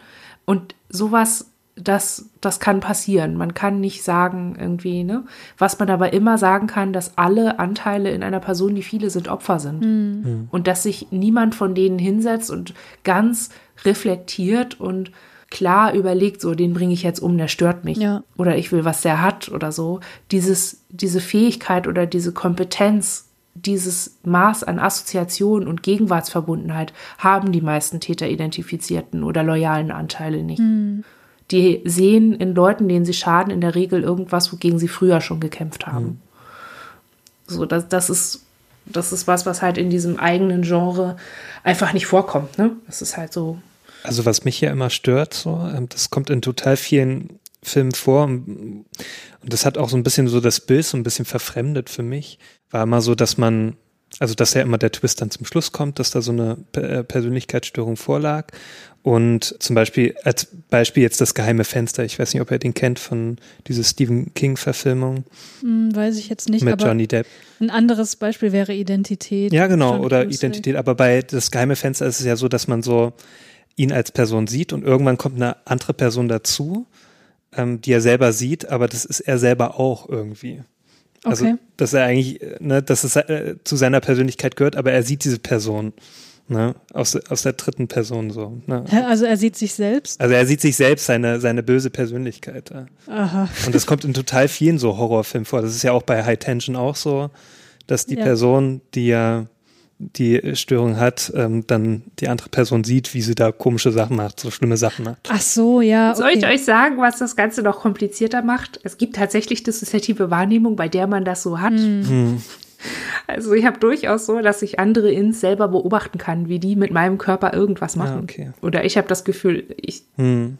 ich gucke mir so zu, wie ich Dinge mache und zwar Dinge, die gar nicht sind, was ich machen will mhm. oder je machen würde und manchmal auch, von denen ich gar nicht wusste, dass ich es kann. Ja. Also Aber kann man das dann so sehen? Also ist das dann so? Naja, weil, weil mich das immer, ich dachte mir immer so, so ist das doch bestimmt nicht so. Das hat mich schon immer gestört, so, weil ich dachte, naja, man sieht sich doch selber nicht, wie man da, wie eine, oder eine andere Person, die eigentlich die eigene Person sein soll, so. Und dann immer diese, äh, ich finde das auch dann immer so, schon langsam so lästig, diese Aufklärung dann immer zum Schluss, naja, hat eine Persönlichkeitsstörung gehabt, deswegen ist das alles passiert, wo ich mir dann immer so denke, ach komm, echt jetzt so. Ja, das, Ja, das nennt sich Depersonalisation. Das, das ist, oder auch Ja, ja, Out-of-Body-Experience. ja. Na, das kenne ich nur, wenn man Gras raucht, aber ansonsten, tatsächlich, das wusste ich gar nicht. aber ansonsten, äh, ja, kann ich mir das einfach nicht so vorstellen, dass die Betroffenen äh, das so haben. Also das konnte ich mir immer nie. Ich, deswegen, was du so erzählt hast, das ist ja was ganz anderes so irgendwie, ne, dass man, Ja, man muss es so ein bisschen trennen. So, was ja auch passieren kann, ist, dass jemand, der eine Straftat begeht, dabei so gestresst ist, dass er dissoziiert und dann eben diese Depersonalisationserfahrung macht und sich selber dabei beobachtet. Das ist aber keine Dis. Das ist nur Dissoziation. Und ich sag mal, man kann sich das so ein bisschen vorstellen, wie aus Dissoziation ist die Dis gemacht. Aber es ist nur eine Zutat. Und von daher ist es schon schlüssig, aber es ist natürlich ein bisschen dünn, daraus dann halt aus einem, aus einem Erleben irgendwie direkt so ein komplexes Störungsbild zu machen. Man muss halt irgendwie auch wissen, die Dis ist halt wirklich, wenn du so ein Spektrum hast von bisschen Dissoziation zu Dis. Das ist ein Spektrum von, von Schwere und von Chronifizierung und von Üben. So ein Gehirn übt ja auch Dissoziation und wenn jemand eine Dis hat, unser Gehirn übt das ja schon sein ganzes Leben. Und bei Leuten, die das eben nicht das ganze Leben machen müssen, um zu überleben oder um hochstressige Situationen zu überstehen, bei denen kann es durchaus einfach sein, dass sie eine kohärente Persönlichkeit entwickeln, die dann auch in der Lage ist, Bösartiges zu tun oder eine Straftat zu begehen, die dann aber, während sie diese Tat ausübt, so gestresst ist, dass sie so ein krass dissoziatives Erleben entwickelt. Da, das, das ist dann aber halt, ja, einfach Hanebüchen dann, ne, aus. Beim Panzerknacken hat er irgendwie sich selber beobachtet, ach, das ist bestimmt jemand anders. Das, das ist ein bisschen sehr. Oh. ja, ich finde das halt einfach nicht so zufriedenstellend. Das ist ja auch zum Beispiel bei Fight Club habe ich das auch mal so diese Auflösung, wo ich dann immer so dachte, wow, der hat die ganze Zeit sich selbst beobachtet so und er hat ja auch mit anderen Leuten, also dieser Tyler Durden, der hat ja mit anderen Leuten interagiert so und wo ich mir mal dachte, ich finde dann so die Auflösung immer so, das kann doch einfach nicht hinhauen. So. Äh, Ja, für mich wirkt das immer so, wenn es wirklich nur der Auflösung der Geschichte dient, als lazy Storywriting. ja, genau. Ja. Ja, ich würde gerne, wenn wir noch ähm, bei Filmen allgemein sind, also nicht bei Spielfilmen oder Serien, würde ich gerne noch so ein paar Tipps geben so, zum Leben mit, mit Dis oder viele sein, die ich ganz gut gemacht finde, wo auch wenn ich da inhaltlich nicht immer mit allem mitgehe, weil ich es anders erlebe oder weil ich insgesamt eine andere Haltung habe. Ähm, ein Körper mit System ist so ein Film, der nur mit O-Tönen arbeitet von einer Betroffenen ähm, die auch in den, in den Medien durch Höllenleben ähm, bekannt geworden ist. Das sind die Nikis. Ähm, und ich empfehle halt genau nicht Höllenleben, weil das einfach, also geht es um rituelle Gewalt und das ist halt sehr spezifisch. Das ist ein Film, den man nicht unbedingt jedem zeigen kann, finde ich. Also ich habe den auch noch nie gesehen von Anfang bis Ende, weil mich einfach schon rausknallt, was die an Gewaltschildern, also an Gewaltschilderungen mit drin haben. Aber ein Körper mit System enthält das gar nicht. Da geht es einfach nur darum, um die Beschreibung, wie das ist, viele zu sein und ähm, damit zu leben. Den Film kann man sich auf DVD beziehen über den Verein von Nikis Lichtstrahlen e.V., so Lichtstrahlen Oldenburg e.V. Ja, den finde ich von der Machart einfach sehr gut. Also so ein Film komplett mit O-Tönen ist super. Ist, ist einfach prima. Dann gibt es noch ähm, von Polina Baumgarten. Das ist jetzt ein neu, das letztes Jahr gekommen, letztes oder vorletztes Jahr. Das ist ein Film bei Z, ähm, wo, also Z.de, wo äh, so eine Reihe entstanden ist. So lebt es sich mit multipler Persönlichkeit oder irgendwie so. Ist auch eine Reihe. Geht. ist so. Finde ich okay. Also das ist, ich bin ja nicht dran beteiligt gewesen und so, ich hätte sicherlich andere Sachen gesagt und hätte den Fokus anders gelegt, aber ich finde das super. Es ist kurz, es ist konkret, es ist modern, es hat nochmal so ein Update äh, und ist vielgesichtig. Also im letzten Teil sind mehrere Leute dabei, die übers viele Sein reden.